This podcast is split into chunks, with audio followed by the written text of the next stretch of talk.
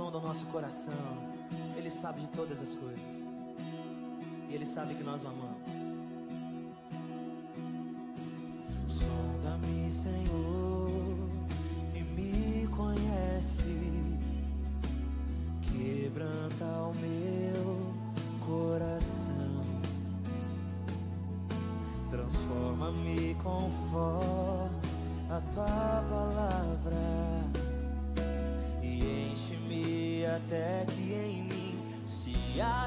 sorte.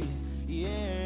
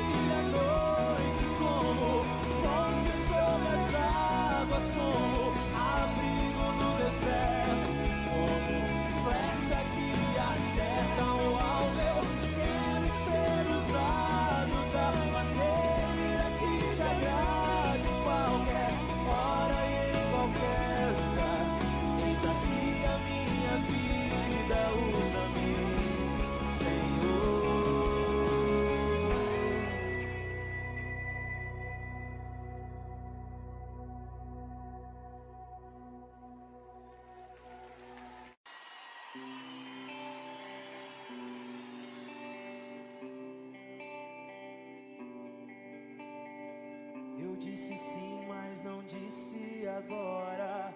Eu disse quero, mas em outra hora. Deixa eu te conhecer.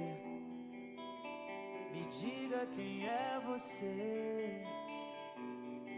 Teu olhar me desmonta inteiro. E o teu sorriso é o sol verdadeiro. Deixa eu te conhecer. Me diga quem é você.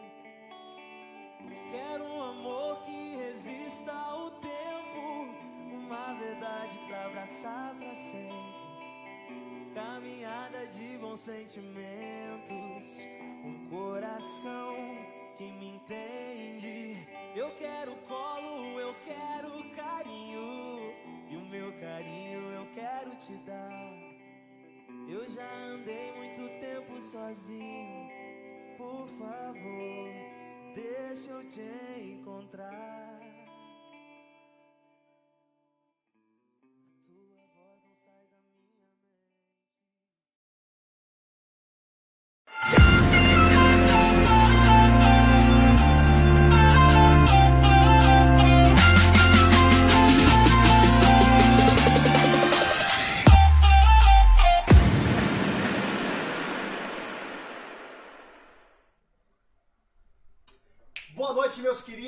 Que a paz esteja em cada coração. Cá estamos nós mais uma vez, mais uma segunda-feira, mais uma live abençoada. E eu não tenho dúvida que hoje você vai sair impactado com tudo que Deus vai fazer, da forma com que Deus vai trabalhar nessa live hoje. Desde já quero compartilhar, ou melhor, quero convidar você a compartilhar, a marcar pessoas. Se você conhece alguém aí, ó, que já pensou em desistir na vida, se você conhece alguém aí que falou assim, ó, minha vontade é jogar tudo pro alto, sabe aquelas pessoas que realmente acham que não tem mais sentido a vida? Eu convido você hoje, em nome de Jesus, a marcar, a compartilhar, a chamar os, seus- suas, os seus familiares, até enrolando a língua aqui, tô até falando em línguas aqui já. Eu quero dizer para você, hoje vai ser uma noite extremamente especial. É um prazer enorme. Hoje eu tenho aqui comigo, eu posso dizer que é um grande amigo, um amigo de grande infância, né? Nós crescemos junto, né? Pastor Rafael, Mindu, um cara especial. Mindu, Vanessa, obrigado por estar aqui com a gente hoje. Queria que vocês já deixassem uma boa noite para todo mundo. Sei que tem bastante gente no projeto assistindo. Manda um beijo para todo mundo, para mãe, para pai, para avó, para tio, para cunhado, para papagaio, periquito. Manda um beijo para todo mundo. Sejam muito bem-vindos e obrigado desde já. Obrigado nós, obrigado a Vanessa por ter vindo. Desde já queria agradecer a todo mundo que está entrando, compartilhe a live. Saiba que isso aqui é uma ferramenta de evangelismo, tá? Se você quer ser um missionário, agora é a hora. Compartilhe a live aí que você vai ser um missionário na obra de Deus. Eu queria agradecer também ao pastor Cezinha. Como ele disse, para quem não sabe, nós somos amigos há muito tempo. É, vá rapidamente para você falar isso, e eu falava isso da outra vez, e você não gosta muito, eu sei que você fica meio sem graça, mas hoje não tem como escapar. Pastor Cezinha ele tem uma, uma importância na minha vida muito grande, né? É, eu tive uma infância muito pobre, muito pobre mesmo, e a família do pastor Cezinha cuidou muito da minha casa, na verdade, né? E eu lembro do pastor Cezinha quando a gente era garoto. Eu lembro de uma vez que, que eu comi manga e fizeram beber leite. Depois ficaram falando que eu ia morrer. Eu lembro disso, que eu fiquei em depressão um dia inteiro. Eu era garoto. Fizeram comer manga verde, você, Pepino, Felipe. Depois me deram leite. E eu achei, Chegamos a 100. e eu achei que eu ia morrer. Eu lembro que eu ia morrer. Mas eu queria agradecer hoje pessoalmente. E eu lembro de um dia que você saiu da sua casa e foi até minha casa. Eu estava passando um momento muito difícil. Você tinha acabado de se converter, se eu não me engano. e Você foi levar uma palavra. Eu nem ia na igreja. Você foi levar uma palavra de Deus para mim na calçada de casa. Então você é um cara especial desde quando eu te conheci. Mano, que alegria. É o cara mais legal da roda sempre, bom de bola, demais, cara. Se não tivesse quebrado o joelho, hoje era profissional. verdade. Tem os caras rindo aqui tá rindo aqui, Mas não né? sabe de nada. Dia, dia 7 eu vou ter luta o menino, fica tranquilo. E aí, cara, vocês estão na mão de um pastor aqui maravilhoso. Eu sou. Se eu posso usar esse termo, né? Quero que vocês entendam, né? Que depois entra os teólogos teólogo aí dá uma bronca em mim. Mas eu sou apaixonado pela sua vida, da sua mãe, do seu pai, dos seus tios todos. Cara, como eu amo vocês. Obrigado, E pra Rafa. mim hoje aqui é estar na sala da sua casa. Rafa, obrigado, cara. Que emoção, que alegria. Eu sei que a gente vai falar de assuntos que vai confrontar muitas pessoas hoje, mas é uma alegria ter vocês aqui. Vanessa, dá uma noite pra todo mundo também. Sei que tem algumas pessoas da sua casa assistindo. Manda um beijo pra todo mundo aí e vamos que vamos. É, queria agradecer pelo convite, pastor. É, é um prazer estar aqui, né? Falar um pouquinho da nossa vida, é, falar um pouquinho do nosso testemunho, daquilo que Deus fez e continua fazendo, né? Queria agradecer e convidar todo mundo para assistir e participar Vai ser forte. interagir. Vai ser forte. Vai ser forte, mano. Ó, Mistério. Mistério. com- compartilha, marca seus amigos. Hoje nós temos aqui ó, um monte de sorteio. Já vou falando já. Daqui a pouco a gente vai falando do pessoal que tem nos abençoado, é, é, entregando alguma coisa, porque a gente possa estar sorteando o Cearazinho Pizza. Tem uma pizza e uma Coca-Cola geladinha. Nós vamos falar daqui a pouco o telefone do Ceará. Tem também um bolo da Teliana Cakes, um bolo vulcão de cenoura. Danilão, é top esse bolo, Danilo? Cara, é lindo, velho. Não, Bonito, eu não experimentei ainda. Eu mas é achei bom, que mano. aquele bolo que tava na minha sala era meu. Daí eu fiquei sabendo que era para entregar para quem era o abençoado que ganhou no Abençoada, sorteio. Abençoada, abençoado. Então, ó, se você quer ganhar esse bolo aí e também mais um kit ali de doce também, a Giovana também doces gourmet, 50 docinhos brigadeiro ou também o docinho ali de beijinho e mais três pães de mel. Também nós vamos sortear uma love, nós temos uma corrente importada ali, top pra caramba que nós vamos estar sorteando. A Pickles também vai ter um lanche top demais que nós vamos sortear da Pickles e também da Mini Bob, um centro de salgado mais uma Coca-Cola. É tudo ungido, é tudo light, é tudo que você pode comer, não engorda, é abençoado demais. Então dou aí mais um minuto para você compartilhar, marcar as pessoas, chamar o seu pai, sua mãe, sentar na sala, coloca ali ó, é, esse vídeo aí na, na, na TV da sala aí e eu sei que vai edificar muitas pessoas em nome de Jesus.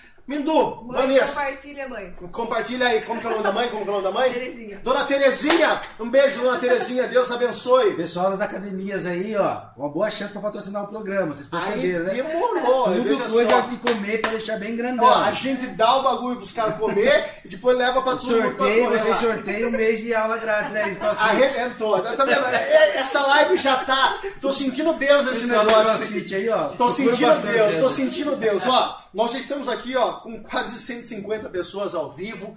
Meu, tá demais, tá demais mesmo. E eu queria, Vanessa e, e Rafael, vou falar Rafael, com todo respeito, porque é um grande amigo, Rafa Mindu. É, eu sei que Deus ele não une pessoas. Na verdade, Deus une propósitos. Foi né? forte? É, eu acredito que o casamento de vocês é uma história construída por Deus. Tudo que nós vimos, para quem já conhece um pouco da história, talvez hoje um pouco mais profundo, nós vamos estar ouvindo, nós vamos estar interagindo, é, conhecendo um pouco dessa história, é, que realmente é um testemunho que, assim, é para a gente é, olhar para nós e, e pararmos de reclamar. Na verdade, essa é a grande palavra. Mas eu queria que vocês contassem um pouco da história de vocês. Como vocês se conheceram? Foi na igreja, não foi na igreja? Quem foi que chavecou quem na história, né? Aquela história assim, como tudo começou. Rafael, pastor Rafa, Mindu, conta, Rafael. Eu vou dar a oportunidade para você, depois ela vai desmascarar tudo o negócio aí. Como foi que vocês conheceram, Rafa? Muito forte o que você falou, né? Deus une propósitos. Isso aí, meu Deus, é, é- só essa frase aí já, cara, já é demais. É, foi num acampamento de igreja, né? Eu metido a música, o besta, né? E garanhão do quermesse, sabe? Aí eu saí, acabei de tocar assim, saí e vi uma moça assim do lado da Noemi, a filha do pastor João Castelazo. E eu tava segurando um todinho na mão assim. que cena romântica, mano. Eu era feio que dói, né? Eu nunca tinha namorado, sabia? Verdade. Verdade, eu sempre fui feinho, né? Verdade, eu nunca tinha namorado. E aí eu vi a Vanessa, cara, e, e aí, na verdade, ela me chavecou. É, a Carla foi a mesma coisa. Não, que- não minta, é. A Carla fez a mesma coisa. Eu sei, eu sei, Rafa, eu sei. Você oferece um todinho, ela, em vez de negar, é, eu quero. Tomou todo o meu todinho. E ali começou, daí ela foi no culto do presoto, e aí começou a me chavecar, e foi, foi. Até que na casa do pastor João Castelazo um dia, na casa do pastor João, olha a benção. E eu, fui levar, eu comprei um lanche, a gente tava se conhecendo, eu puxei ela do chão, que ela tava sentada com a Noemi, a hora que eu puxei ela assim, ela já agarrou e me deu um beijo. Fiquei meio assustado, menino de Deus, né? Muita oração. E aí, muita oração aqui. E aí, cara, e ela me agarrou. E aí, estamos juntos até hoje. Quanto tempo? Nossa Deus, porque... Fala, responda. Você responda, porque Cara, engasgou. na Engasgou, engasgou. Não. Eu esqueci de combinar essa pergunta com ele. Eu sei certinho. Fale, fale. É, 13 anos, março, abril, maio, junho, julho, 4 meses. Que dia é hoje? Hoje é dia 15. E 15. dois- e, e 12 dias. E dois, e quanto- 4 meses e 12 dias. É isso? Dois dias. Confere, Vanessa, Eu tô pé. brincando porque ele é melhor que com. Então é, Quanto que- 13 anos, 4 meses e 2 dias. 13 anos entre namoro e É, casamento? a gente casou muito rápido. A gente. Quantos anos de casado vocês têm? 12 anos. 12 anos. Dia 18 de agosto agora faremos 12 anos. Poxa, eu e a Carla nós fizemos agora em julho. É, junho, desculpa, 27 de junho. Opa! Nós fizemos. É, 27 de junho. Cara, Não chegou a 27. Mas vamos mudar de assunto. Carla, sabe o que eu sei? Nós vamos lá pra Jericoacoara, 10 anos casados, né? Foi Nós 27 de junho. Nós vamos pra Itaém, nós vamos pra Itaém. Verdade. Comemorar, né? Doze, né? Mano, isso é demais. Vanessa, E aí, foi realmente isso, amor à primeira vista? E você olhou ali e falou assim: Claro. esse baixista é o amor da minha vida, e aí começou tudo. Ele gosta de falar que, que eu era Maria Baqueta, ba- palheta. Palheta. Palheta. Hoje eu Mas falei isso. Mas é mentira. Eu baixo não toca, como paleta toca? Não, mas ela não sabia, né? Achou que era guitarra. Ah, entendi. Ela achou que era guitarra. Até hoje. Até hoje ela acha guitarra. Ai, Jesus amado. Ô, Rafa, Mas foi amor à primeira vista. foi amor à primeira vista. Ah, não tem como negar, né? Não, que legal, A viu? gente ficou empolgado, queria casar logo. Cara, com medo de querer casar escondido, a loucura é, era. é. Mano, Porque imagina eu que nunca namorei, gente. Feio que dói. Parece uma moça bonita pra namorar. Eu queria casar na primeira semana. cara. A oportunidade era aquela. Vai, Juninho, Juninho, vai pegando a deixa aí, Juninho. Pastor, fala a verdade. O senhor conheceu ele. ele Não, é- mim. é- melhorei muito ele. Nosso Deus É amado. outra pessoa. Viu? A lataria era estragada Posso falar demais, amigo desse pra quem inimigo dele? É É, verdade. não, não, mas é É verdade. Eu tô falando aqui. É a pura realidade. A lataria era estragada demais. É estragada. O menino é um homem de Deus, mas Era não, é estragada demais. Magrinho, né? magrinho, pequenininho. Isso eu sou ainda, E hoje ele tá aqui, fortão, bonitão. Mas, Rafa, eu sei que, cara, você disse ali no- na introdução, cara, eu queria que você contasse um pouco da sua infância. Nós começamos a. Nós nos conhecemos há muito tempo, moramos no mesmo bairro, né? A gente tem uma amizade muito bacana. Eu queria que você falasse de tudo isso, de como aconteceu, das coisas como aconteceram. E assim, a nossa amizade, eu queria que você lembrasse, tem muita coisa que você lembra, cara. Eu de verdade, você falou umas coisas aí, eu nem lembrava que tinha dado leite com manga pra você, mano, achando que você ia morrer. De verdade mesmo, cara, eu quero pedir perdão pra você. Me perdoe, Rafael. Eu lembro quando a baila abordei você. Mano, eu contei na igreja esses dias atrás, ó. Eu Vocês duvidaram que a mula tinha me mordido? Eu lembro. Ele tava lá, ele é testemunho lá. ocular que ela, a mula me mordeu de verdade. Conte um pouco da, da sua infância, de como a gente se conheceu. Eu conto assim, ó, é interessante que para entender o que Deus vai fazer hoje aqui, é a gente brinca bastante porque a gente tem a alegria de Cristo, né? Mas é importante a gente entender desde a infância para ver o que Cristo anda- está fazendo até hoje, né? Eu tive uma infância muito simples, muito pobre. Minha mãe sempre lutou muito para a gente ter do bom do melhor, mas na época o meu padrasto ele era. Eu sofri para começar, sofri de pastor, tá? Só que eu sou um fruto fora do relacionamento do pastor, né? Minha mãe garota e tal. E ele pegou e mandou minha mãe embora. E não assumiu o BO, largou com a minha mãe. E até hoje eu conheço ele. Mas ele não quer me conhecer, ele tem sei lá o que, que é, né? Aí. Dirige igreja, tudo bem, mas tudo bem. Mas aí minha mãe conheceu o Celso, que, é o, que você conhece, o padrasto, e que criou a gente e tal. E quando a gente mudou para Piracicaba, a gente sempre teve uma infância muito triste, mas é, é pobre mesmo. Minha mãe batalhadora e o Toninho, tio Toninho. Tio Toninho, tio Toninho. Na época ele entregava pão de madrugada, seu pai entregava leite de dia do sítio e, e seu tio pão de madrugada. E me puseram para trabalhar. Que o Adão se machucou, lembra? Sim, sim, lembro, lembro, lembro. E eu fui trabalhar já com 11 anos. Trabalhava pro tio Toninho é, de madrugada. Isso. Ia pro sítio do seu pai de manhã e acabar de sacar leite. Pegar a carroça do seu pai. a nobreza. A nobreza e entregar leite. Minha infância foi muito rica. E eu lembro que muita, muitas vezes, ia falar muitas das vezes, né? Mas tem gente que corrigiu. Muitas vezes nós almoçamos na casa do pastor Cezinho de domingo. Eu lembro da macarronada de sua mãe. Eu lembro com emoção, cara. É verdade. Eu lembro que na minha casa usava o telefone da sua mãe para recado, porque nós não tínhamos telefone, né? Então as ligações da guarda mirim que eu recebi, que eu passei na prova, tudo era na sua casa, vocês levavam notícia para nós estar em casa, né? Então a família Fusato tem uma importância muito grande, porque não é só a sua mãe, é o Paulo com a Clarice, a Eliette, Juliano, Rafinha, Rafinha. é, é, o Felipe, o Rafa Pérez, todo mundo ali, né? Seu Orlando, falecido seu Orlando, Dona Leonor, é, todo mundo ali acolheu no bairro ali, nossa família adotou a nossa família. E eu, fa- eu não gosto de ficar me alimentando uma infância triste. A situação era difícil, né? Mas a tristeza é algo ma- maior, né? Mas era uma situação difícil. E Cristo foi fazendo, fazendo, fazendo, e eu consegui um emprego, e foi, foi, foi você se converteu antes de todo mundo ali e tal, e a gente começou a ir na igreja, e Cristo começou a mudar a nossa história, né? Mudar a nossa história. E aí conheci a Vanessa e Deus mudou a nossa sorte. E tivemos assim, te- temos um casamento abençoado, dois filhos lindos, Deus preparou uma família linda. Tudo aquilo que eu sofri, a Vanessa não vai contar, mas ela não sofreu tanto. Mas tudo aquilo que eu sofri na infância, às vezes eu estava no carro, o pastor Cezinho eu olhava assim, não era orgulho, mas eu falava, Deus, obrigado. Cara, que infância difícil. Eu achava que eu não ia dar em nada. Todo mundo achava que eu não ia dar em nada. E tinha tudo para não dar Tinha em o nada. rótulo de fracassado, tava Tinha. carimbado. O carimbo tava lá. Tudo para não dar em nada. E aí, quando a, a gente tá em Cristo e eu começava a olhar a Luísa e o Miguel, bebezinho, a gente no pra São Paulo na Marcha para Jesus, se eu não me engano, algum lance desse aí na Renascer. E aí eu falava, Senhor, muito obrigado, o Senhor é maravilhoso, a família que o Senhor me deu. Eu sempre lembrei de vocês, cara. Cara, que legal E saber por isso que eu tava, às vezes, eu falava, pastor, eu agradeço, você fica meio sem graça, mas não é. Preste atenção, faz um adendo. A gratidão é algo espetacular. Não seja ingrato. Se você quer ser abençoado, seja grato, cara. Não tenha vergonha de falar, eu te amo. Não tenha vergonha de agradecer as pessoas que te ajudaram, te trouxeram até onde você está nesse momento. Não tenha vergonha. E eu agradeço a família Fusata assim, nossa, se eu pudesse arrancar o meu coração e colocar para vocês, eu fazia. isso. Sua mãe eu amo demais. Dona Neuza. Teu pai, Tá assistindo, manda um beijo pra ela, tá lá assistindo.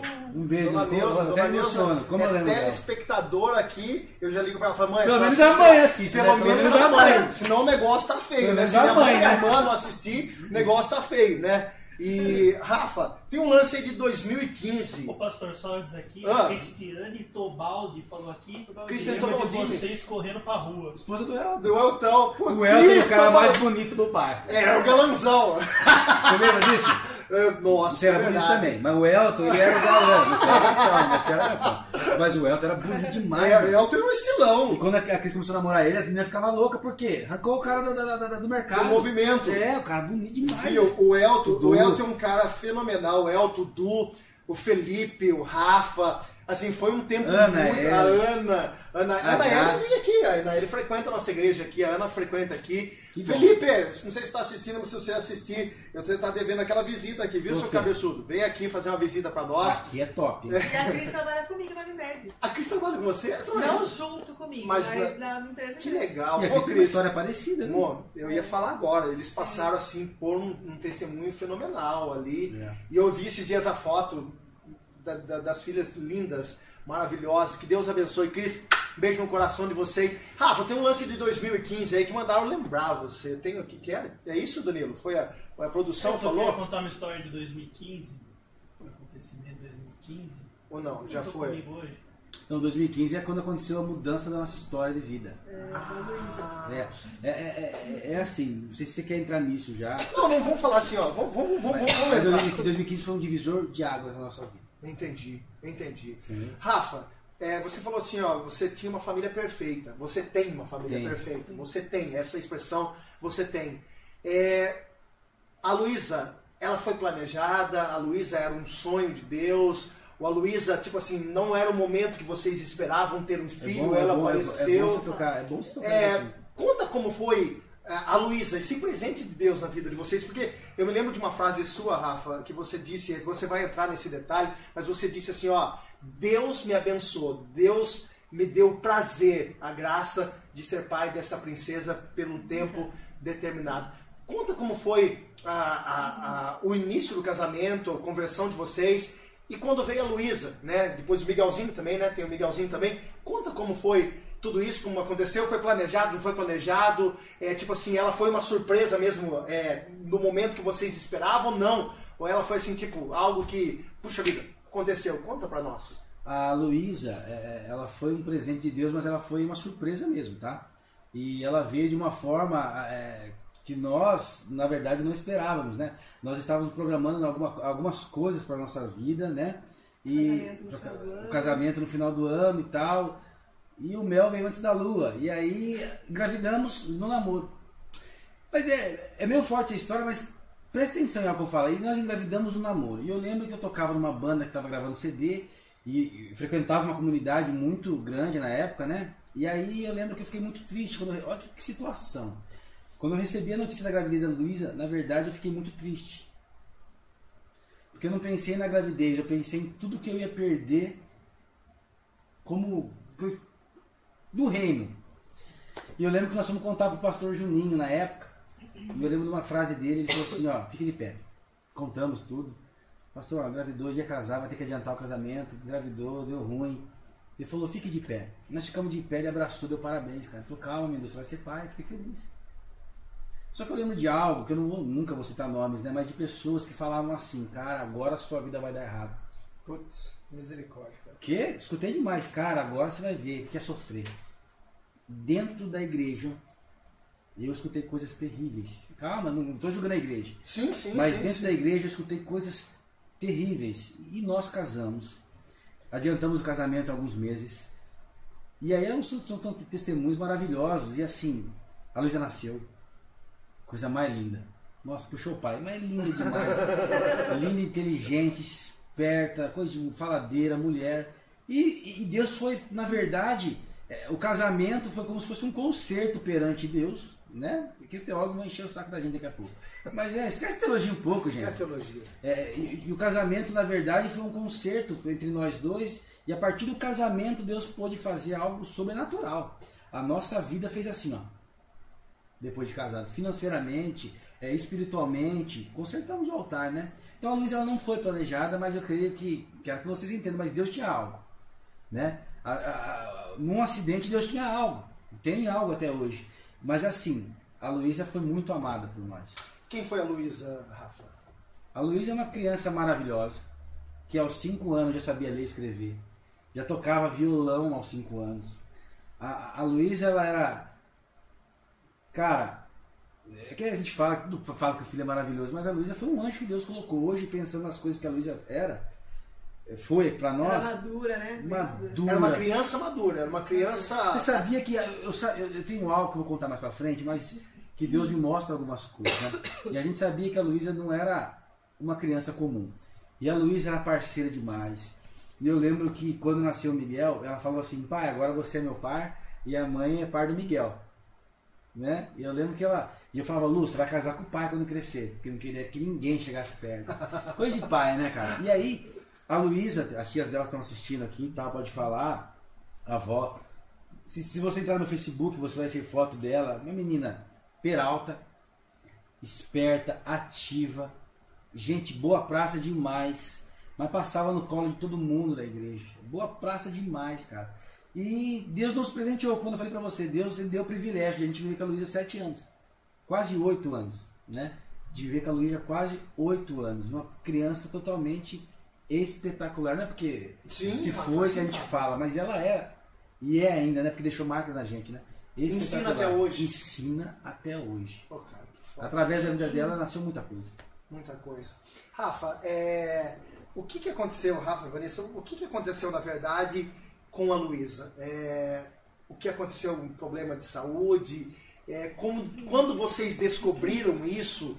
É, é claro, eu, eu imagino a resposta e, e confesso que minha voz até está embargando aqui já, porque começa. Eu falei que hoje assim, seria um tratar de Deus na minha vida também.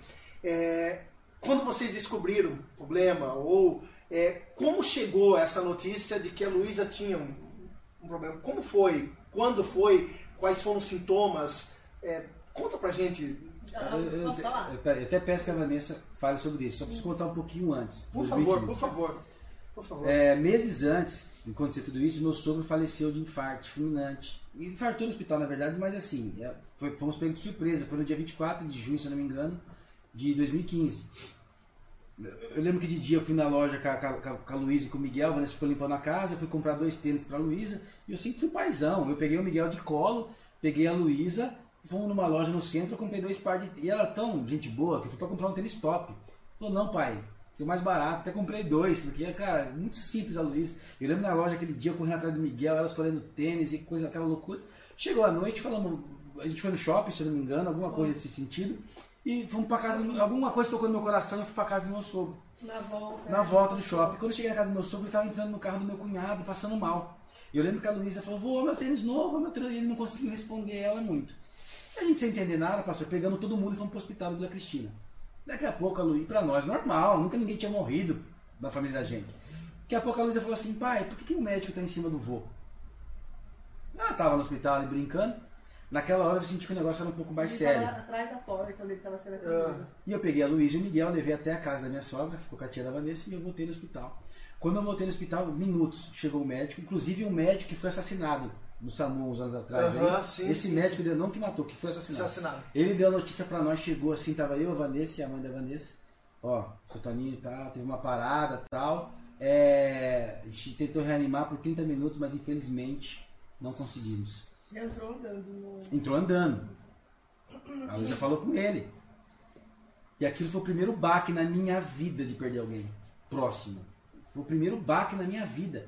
Eu lembro que minha sogra, muito forte minha sogra, Vanessa, só, tem, só tinha nós três ali. E eu lembro que até fui na sala depois ver ele lá, né? Cobri ele, não deixei na sogra ver. E foi o primeiro contato que nós tivemos. E aí, junho, julho, agosto, setembro, é onde a Vanessa, três meses depois, a gente consolou na minha sogra, é, a, a gente ajudando eu, o Rodrigo, a Paula, a Vanessa, dando suporte, a Luísa dando suporte para a avó, né? A gente deixava a, a gente deixava a Luísa dormindo com a avó, a Gabriela dormia também, para que a avó pudesse acalmar Amenizar um pouco a dor. aqui, é. Então, a Luísa ficou muito com a avó. E aí em setembro, Vanessa, conta pra gente o que foi, como vocês descobriram, o que aconteceu. Então, na verdade foi assim. é, a Luísa sempre foi muito agitada, ativa. O Miguel é assim. Eu tava- cheguei aqui hoje, tava falando com o Miguel, bem agitado. E a Luísa também sempre foi muito esperta, agitada, falante, era assim na escola, né? Professora, muito próxima da professora, gostava de conversar e dar presente pra professora. E um belo dia, a professora dela me chamou no final da, da tá aula. assistindo, a professora Thelma. Ela tá assistindo? Tá assistindo? É, a Thelma. Deus abençoe, Thelma. E aí ela me chamou, ela vai lembrar disso, que foi numa sexta-feira, assim, ela me chamou e falou, Vanessa, deixa eu conversar com você. Eu achei estranho que a Luísa não quis descer hoje na hora do intervalo, né? Ela quis ficar. Você não vai brincar? Todas as crianças saíram desceram pra brincar, você não vai. Não, eu quero ficar aqui. E ela achou estranho, que conhece, né, ali, a amiga. E aí ela me chamou, estranha, moada, não sei o que ela tem. E aí eu também, no dia seguinte, isso foi na sexta-feira, conversei com ela, tudo. Ela falou que não lembro muito bem que ela respondeu na hora ali, mas não foi nada que eu percebesse que ela tinha alguma coisa. Aí no sábado a gente tinha uma festa pra ir, fomos à festa. 26 de setembro de 2015. Era uma festa é, da primavera, eu acho, que foi feito numa chácara. E cheio de criança correndo, até o Miguel pequenininho saiu correndo, brincou. E eu falei, vai, você não vai brincar? E ela falou, não, quero ficar aqui. E ficou amuada. Ela não estava bem. É, mas não tava assim, não tava com sintomas febre, sabe? Nada assim que você, é, você olhasse e falasse que tava alguma coisa. Só não queria sair, tava moada. Beleza, isso foi no sábado. Quando foi no domingo, é, o Rafael t- tinha ido na escola bíblica dominical. né? Depois eu fui na casa da minha mãe na feijoada que teve. né? É, daí eu, eu falei pra ele, liguei pra ele e falei, olha, Achei que era gripe, né? é, eu, eu, n- não fica demorando muito, vem aqui que eu vou levar ela no hospital, porque eu achei que ela tá meio amuada e tá reclamando de dor nas juntas. Eu falei, será que não pode ser dengue, né? Na época do verão, eu falei, né? Quem sabe? Não sei. Daí eu falei pra ele, vem que a gente vai no hospital. Daí ele me levou no hospital, eu entrei, ah, automaticamente o médico faz um exame clínico ali, se não detecta nada, ele pede você fazer um exame de sangue ou hemograma. Aí fez o exame, demora um pouquinho, que era domingo, pra ficar pronto. O Rafael, falei, olha, leva o Miguel almoçar, né? E daqui a pouco você volta. O Rafael voltou, é, não tinha sido resultado ainda, e ela lá brincando, quietinha lá no, no canto dela, assim, nada de normal, só tava mais quieta do que eu, diferente quando você tem um filho agitado, sim, né? sim. Daí ela tava lá, eu saí pra almoçar, o Rafael, é, quando o Rafael voltou, quando eu voltei, saiu o resultado. E o médico veio falar com a gente no quarto e falou, olha, é, o exame dela, é, o hemograma, deu um, um pouquinho alterado. É, e essa alteração, é, a gente não sabe o que, que é, né? Mas é uma alteração de sangue, que a gente não tem especialista, que é o hematologista, é um especialista de sangue. Então eu vou mandar vocês para o hospital aqui próximo, em Campinas, e para você passar com o especialista Isso no lá. mesmo dia ou ele no Mesmo mesmo, dia. dia? Isso. Ele não deixou sair mais. Foi. O Rafael Uau. chegou do culto, a gente já foi, então eu acho que era uma hora da tarde esse resultado. Foi ali no final Sim, da manhã, sim, começo sim. da tarde. Então eu não vou arriscar esperar amanhã o especialista, eu acho melhor vocês irem para São Paulo, para Pra Campinas. Campinas. E lá o hospital tem especialista, lá é o Hospital Boldrini, não sei se você conhece. Quando ele falou o nome. Daí, é, daí a gente Uau. ficou meio assim, mas ele falou assim, mas não, calma, não fica preocupada, porque lá é um hospital de hematologia. Né? Porque todo mundo vê, às vezes, Boldrini, pensa que é um hospital só do câncer. E não é. É um hospital que tá, trata de doenças do sangue, qualquer alteração. Lá tem crianças que têm. é, é, como é que chama aquela. Anemia falciforme, é tudo que é ligado ao sangue, Uhum. não é só câncer. Entendi. É claro que tem muito mais, né? Porque ele acabou ficando especialista nisso. Daí a gente foi pra lá até chegar, tudo, ambulância, aí tem que ser de ambulância, não porque a pessoa tava passando mal, mas porque é o procedimento do hospital. A gente foi pra lá, aí Só que. um só, André. Ela tá falando que calma assim, mas não foi calma assim. É, Quando ele passou falando que era Boldrini, eu fui buscar as coisas em casa, pastor, eu chorava no chão. Eu achei que era câncer. E, e aquilo acabou pra mim. Eu, eu, eu eu chorava no som da sala, de soluçar, os pastores ligando pra mim. E, Tony Boldrini, eu achei que tava indo enterrar minha filha naquele momento, sabe? Foi terrível, ela conta assim, mas foi terrível, Meu cara. Deus. Foi terrível. É que Jesus. na hora você tem que passar E eu segui numa ambulância né? até Você- Campinas. Eu segui numa ambulância até Campinas. Rapaz Que eu tive que ir junto e céu. ele atrás. Mas ela foi conversando, fez amizade com a, com a moça que foi acompanhando. Ah, porque, ai, não sei o que, ai, seu cabelo, ai, que não sei o que, sabe coisas de mulher? Então, assim, é, ela passava calma pra gente no sentido de você olhar e você não vê nada de errado nela. Então, por mais que, até quando fez exame e tudo, você olhava pra ela e falava, não pode ser, não condiz. Eu não, não eu tô vendo nada de errado nela. Eu olhava pra ela e via, não tem nada de errado. Mas tudo bem, a gente foi pra lá e a gente chegou lá, tem que passar por, pela internação, e eles fazem exame físico ali, né? Passa pelo clínico. E eles avaliam e olham daqui, olham de lá, e faz um monte de pergunta, tudo. Ela falou, olha, clinicamente ela tá bem, assim, eu olho pra ela, né? A gente vai avaliar essa alteração do sangue. Agora, só pra explicar o que é alteração, porque às vezes as pessoas perguntam, o hemograma tem aquela parte que é a série vermelha, a série branca, Sim. né? É, Aquela parte de baixo é, são os leucócitos que, é, que, são, que fazem a defesa do organismo. Uhum. São vários leucócitos. O que estava alterado nela não eram as plaquetas, que todo mundo pensa, ai, quando tem a leucemia, as plaquetas se combatem. O dela era o eosinófilo que estava alterado. Tinha o normal, que se eu não estou enganada, era até 15 mil, dela estava 135 mil. Uau. Então, o que estava indo se investigar era por que, que estava tão alterado. Mesmo sendo uma defesa do organismo, não pode ficar alto, porque começa a machucar os vasos por dentro. E se ele estava alto, ele estava combatendo algo. É isso que tá- foi para ser investigado, Só que entendeu? parênteses aí, de novo. É. Só que quando você chega lá, com todo respeito, parece que sua filha tá morrendo. Que é feito um forfé. E eu lembro de um enfermeiro falando, não, tem tudo pra ser leucemia. Meu Deus. Eu do lembro É o primeiro que atendeu falou. Ah, pai, mas é, tem tudo pra ser leucemia. E você crê que a leucemia é um negócio sem volta. Não é verdade, né? Mas pai de prim- primeira viagem no hospital de câncer infantil. O enfermeiro chega e fala pra você, é leucemia. É, grande chance. Ela tá contando calma, mas tudo isso que ela tá contando, pense num pai, uma mãe, os tios, os avós, sem chão nenhum. Não tinha tranquilidade nesse dia. O que tinha era desespero O puro. coração, Puro. o coração batia fora, sabe? É, você sente aquela adrenalina, aquele negócio, é muito estranho. Meu Deus do Eu céu. sei que a gente chegou e, ah, você vai ficar aqui porque tem que fazer os exames a partir da manhã. Aí ficou lá, dormimos lá e foi feito um exame que chama é, líquor, que tira um, um, um sangue da medula para poder Sim. fa- fazer o exame de leucemia. Foi feito só na terça-feira. Então a gente ficou nesse nervosismo até fazer o exame. Parênteses, não é um nervosismo assim, ai cara, será que vai cair o salário? Com todo respeito. É uma coisa desumana. Será que ela vai morrer? Será que ela não vai morrer? E ela fazia escândalo, ela quer colocar a agulha. Vou morrer, mulher, né? Fala um drama, né? Eu vou morrer, eu vou morrer, pai, pai, eu vou É pra morrer. tirar sangue, né? O hospital Bodrini é choro. De madrugada, que ela falou, dormimos. Não é só dormimos. Não, a gente não dormiu. Tinha criança chorando. Ah, você contou uma vez uma, uma história, pra mim, até abrindo parênteses isso aí, diz que você presenciou muitas cenas horríveis lá. Isso que eu falo, a gente está contando, hoje parece romântico o negócio. Mas é, a Cris foi lá.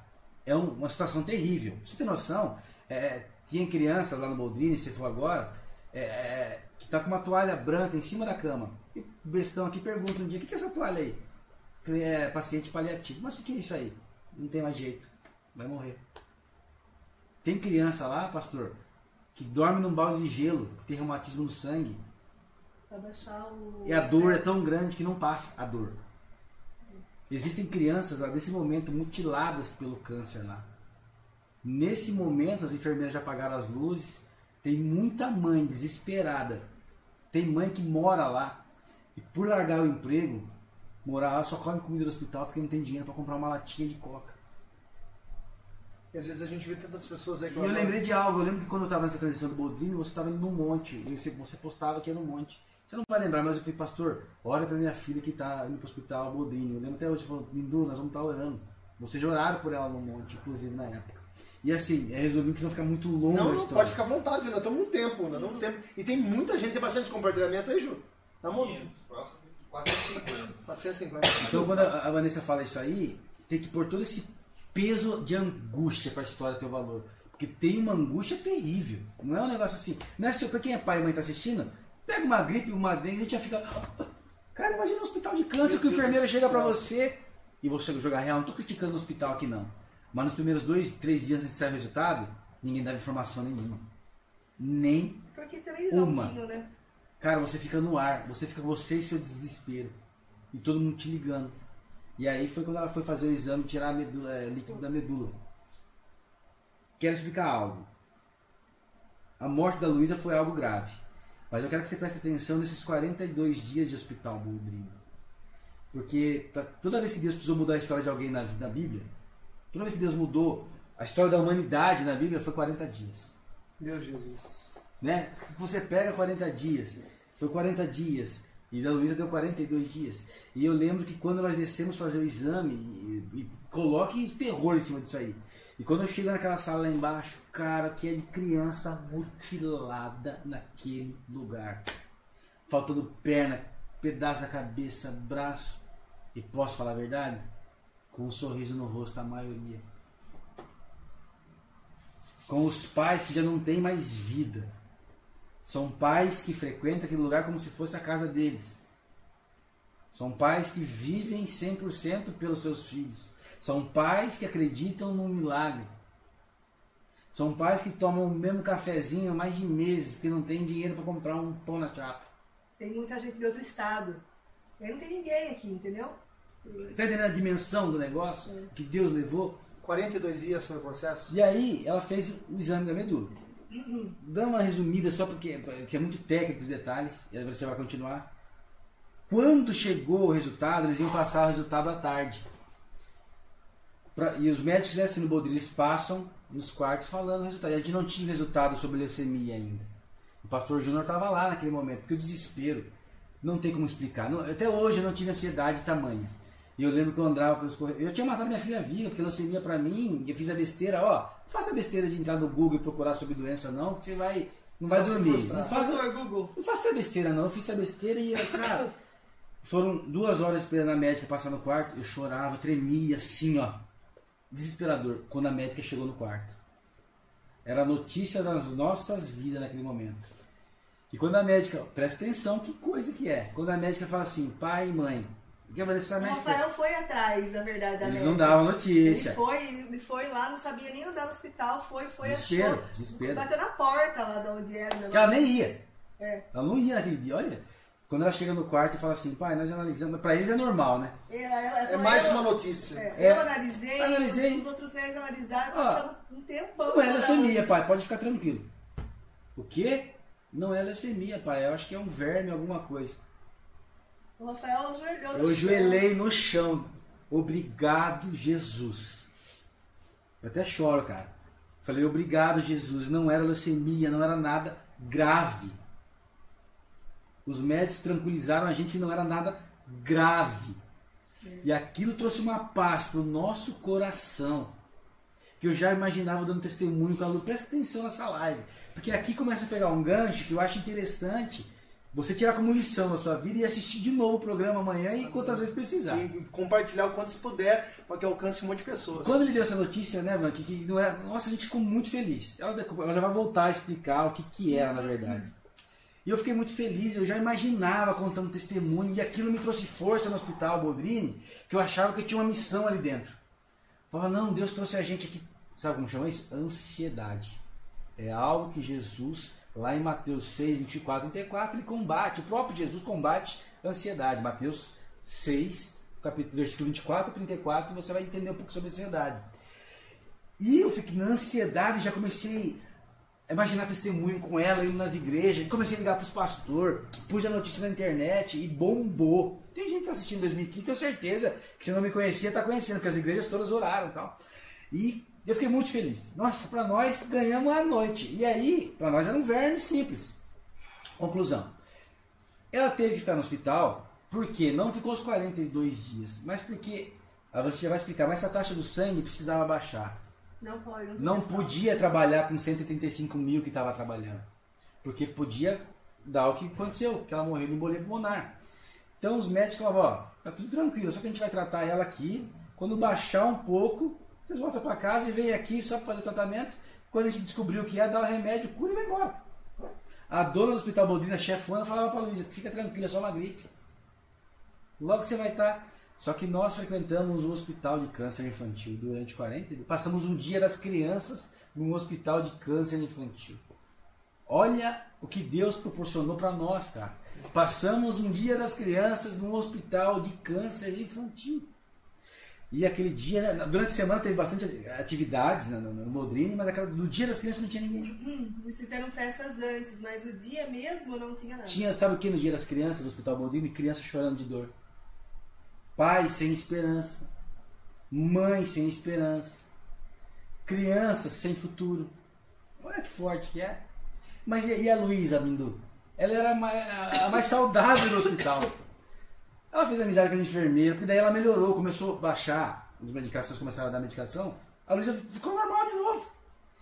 E a gente começava a Começou dar. ficar espoleta de Andava novo, com o senhor né? pro hospital brincando. Ca- Nossa, a gente fez uma loucura. Sabe como você conheceu, cara? E a gente fez uma loucura naquele hospital, nós dois. E, e- cara, e, e aí foi demais. Até que a médica deu alta. Mas precisaria sempre estar analisando. Que se subisse, tinha que internar de novo. E aí, e aí foi o processo de vir para Piracicaba e ter que voltar para o hospital três vezes por semana. Para fazer a medicação, né? Que era um. É um Como outro- se fosse uma insulina, é como se fosse, mas é como se fosse um processo de não com tanta gravidade, Sim, né? sim, sim, sim. Mas um processo de quimioterapia, não com a gravidade da Sim. quimioterapia, mas o mesmo ambiente da quimio, Fazia junto mesmos as crianças processos daquilo, daquilo. é, no E- mesmo lugar. Isso ela com 7 anos de idade. com 7 7 para para 8. 8 anos de idade. E aquilo, e a gente começou a se preocupar quando? Quando as medicações que eram para fazer efeito começou a não fazer efeito. E aí começou uma outra fase. Porque a gente veio da esperança, do triunfo, a frustração, porque estava baixando a taxa dela do sangue. De repente explodiu de novo.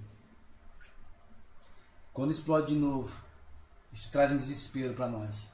Ou começou a baixar muito pouco, né? Baixar É muito que na pouco. primeira vez, acho que em segunda que fez, baixou, tipo, tri, baixava 30 mil cada vez. Uau! Deu certo, pra... uau, deu certo, te ajudou, deu certo. De repente Teve um tudo. problema também que, é, acho que foi a- da, da segunda ou da primeira vez já que ela, que ela fez a medicação, deu muita reação, Nossa. porque esse remédio, É muito forte. é, ele, ele é forte, então ele não vai pontual naquele, naquele problema para baixar. Ele faz uma bagunça no hemograma. Então ele mexe em tudo. E, tava, e deu muita reação no momento. Deu Ele deixa a criança febre- doente. fe- Deu uma febre muito alta na hora, né? Febre assim, tipo de 40 graus. Meu Deus. É, taquicardia, sabe? Tudo isso na hora. A gente comprou para ele para medir o É, o coração dela. é, a A gente gente, comprou. daí a médica começou a fazer é, com uma medicação prévia antes.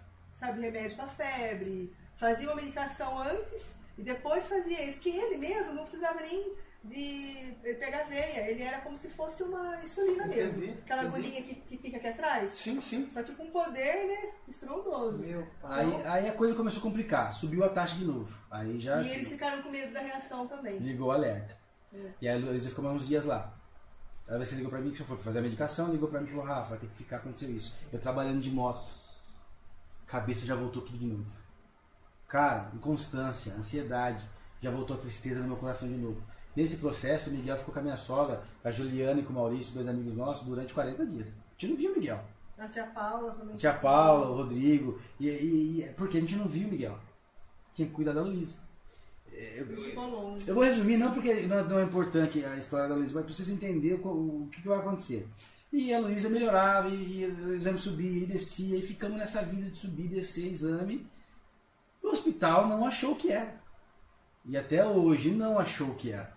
Entregaram A causa. a causa. É. Não- Foi tratado como uma eosinófilo, estava alto, foi, foi tratado como uma eosinofilia. Mas ninguém sabe o que causou Por isso. que, que ele O estava alto? Até isso? hoje não tem explicação o Foi que feito causou. os exames que até foram mandados para fora, é, do, Não fechou. fora do país, e tudo negativo.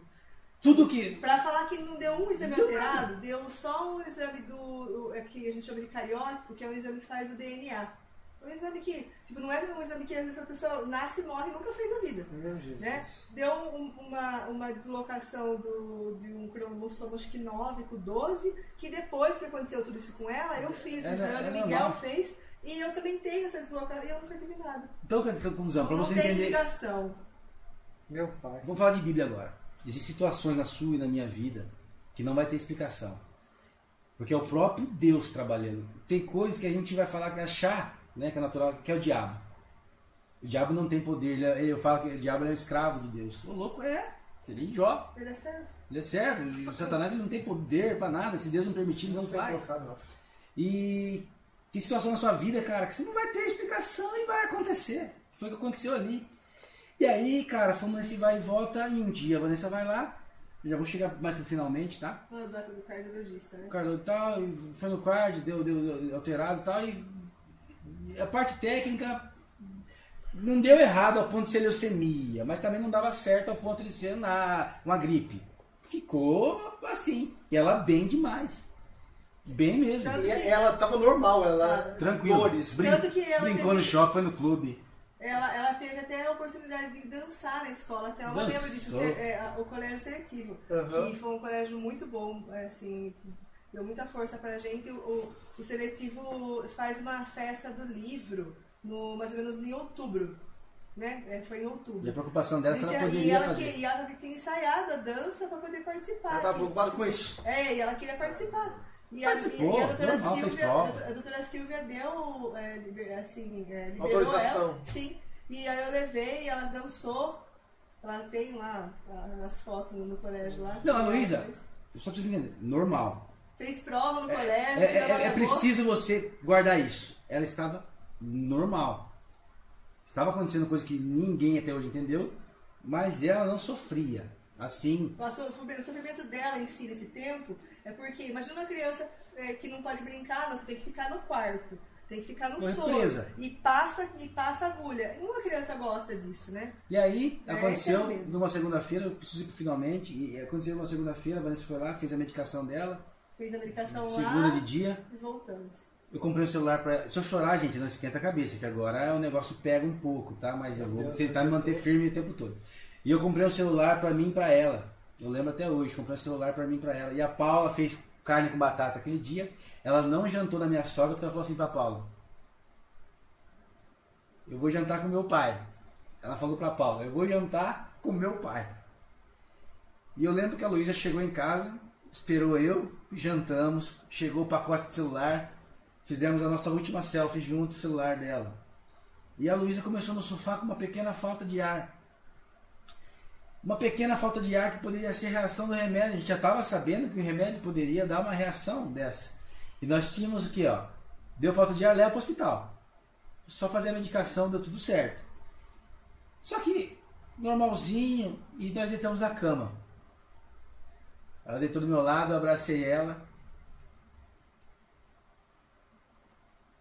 E a falta de ar dela aumentou. Ela sentou no sofá. E eu vi que a situação era um pouco mais grave. Chamei a Vanessa, liguei pra minha mãe. Falei, mãe, vem aqui em casa ficar com o Miguel. Vou ter que levar a Luísa na Unimed. E ela sentou no carro. Chegamos aqui no hospital Unimed. Tirei ela do carro no meu colo. Foi o último abraço que nós demos. Entramos na sala. A Vanessa, nesse detalhe, já ligou pro Boldrini.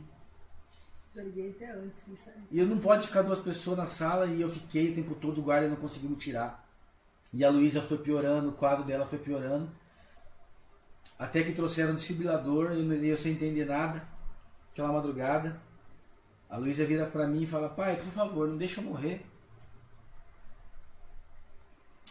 Pai, por favor, pai, não deixa eu morrer, pai. Calma, Lu, pai tá aqui. E aquela correria, de repente, pega uma ambulância e leva essa menina para Santa Casa. E foi a última vez que eu vi minha filha viva. Foi quando colocaram ela na ambulância. E ela gritava, pai, não deixa eu morrer, pai, não deixa eu morrer. E eu segui aquela ambulância de madrugada até a Santa Casa. E quando eu chego na Santa Casa, eu subo na UTI. Eu tento ver ela, não consigo. A Vanessa fala, Rafa, tem que fazer os papéis lá embaixo, da internação, desci fazer papel da internação. E a Vanessa me acalmou, calma, Rafa, já deu melhorada e tal. E quando eu subo, a Vanessa já não tá mais no quarto da UTI, não podia estar junto mais. E eu vi a médica correndo pra lá e pra cá. Médico correndo pra lá e pra cá. E eu lembro que o Senhor trouxe uma paz no meu coração, que eu deitei no sofá da Santa Isabel e eu sempre deitei no sofá. Até que às 5 horas da manhã a médica veio, que nem um sofá como esse, estava eu e a Vanessa. A médica sentou no braço do sofá. Pegou na mão da Vanessa. Falou, mãe, a Luísa teve uma parada.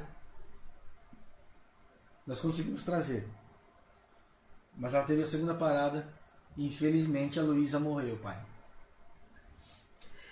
Nós não conseguimos trazer a Luísa.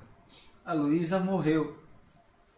Minha filha entrou no meu colo no hospital brincando, nós jantamos juntos. E às 5 da manhã a minha filha faleceu. Do que, que ela faleceu? A taxa do sangue estava alterada e podia dar embolia e deu. Não deu tempo de descobrir e tratar o que era. E eu lembro, pastor César, que quando a médica deu essa notícia para nós, eu virei, olha, que, que, que é o choque da gente. Eu virei para o céu e falei, pai, muito obrigado. Olha que loucura. Eu falei, o senhor me deu, o senhor levou. Mano do céu. E a em choque, eu em choque, e depois dessa frase eu desabei no chão.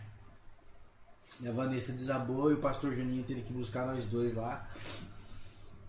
E a Luísa faleceu. Aquela criança que não tinha nada, que era só uma gripe.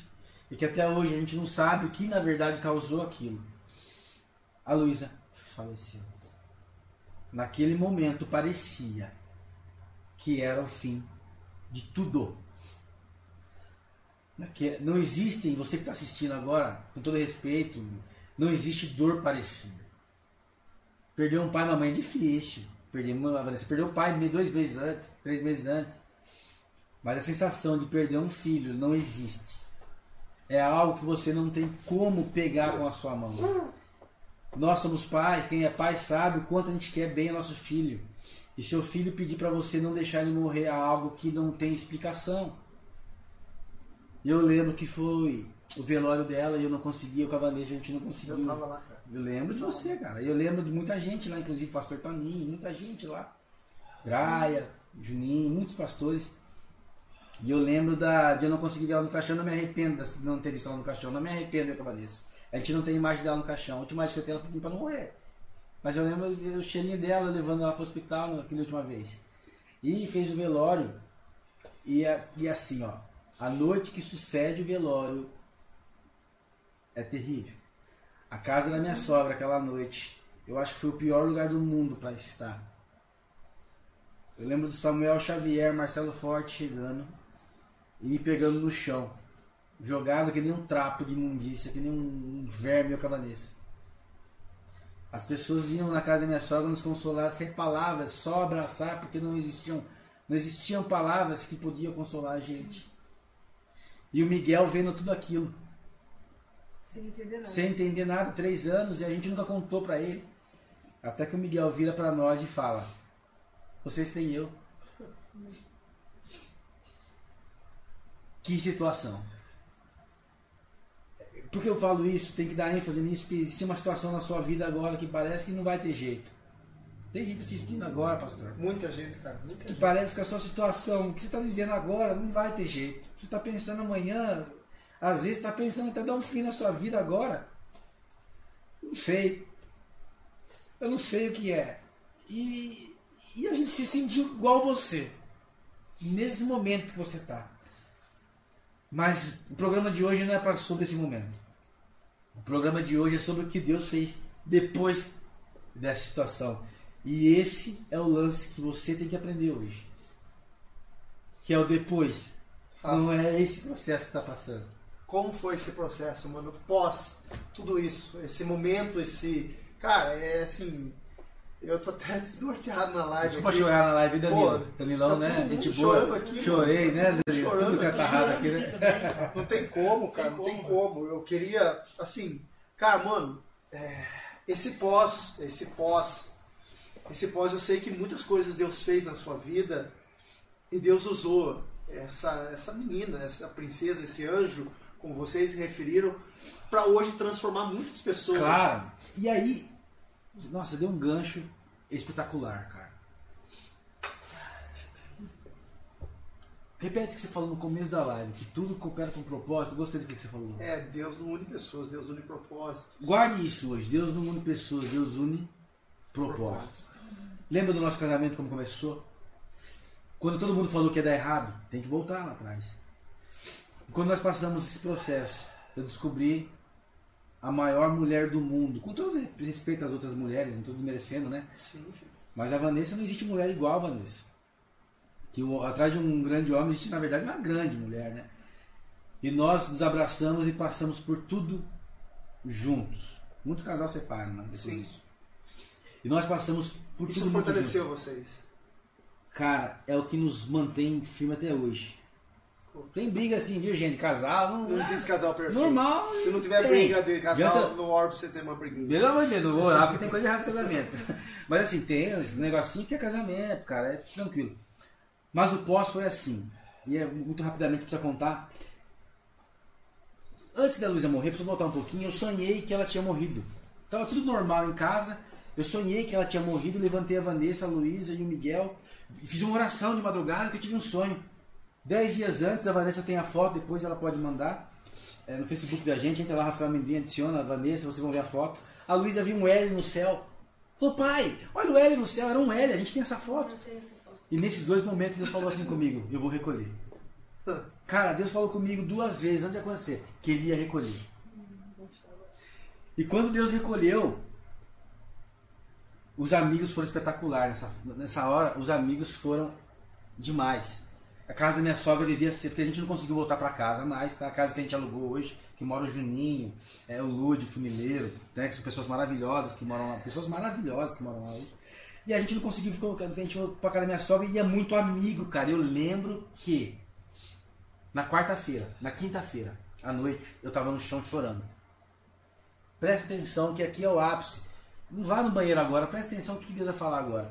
E eu tava no chão chorando, a Vanessa chorando demais. Chega Samuel Xavier e Marcelo Forte. Marcelão. Marcelo, que mora nos Estados Estados Unidos hoje. Gente boa demais. Demais, amo ele. Chega Marcelo Forte e pega uma do chão e leva uma. O Samuel me carregou no colo. O Samuel me carregou Essa foto. ao L. Ela viu esse L. Nossa, gente, depois eu vou... Manda pra mim. Manda pra mim, mano. Manda pra mim, eu mando pro Salva, Thiago. salva, é, salva aqui, manda pro, pro Mindolo e manda, nós vamos colocar essa foto aí, cara.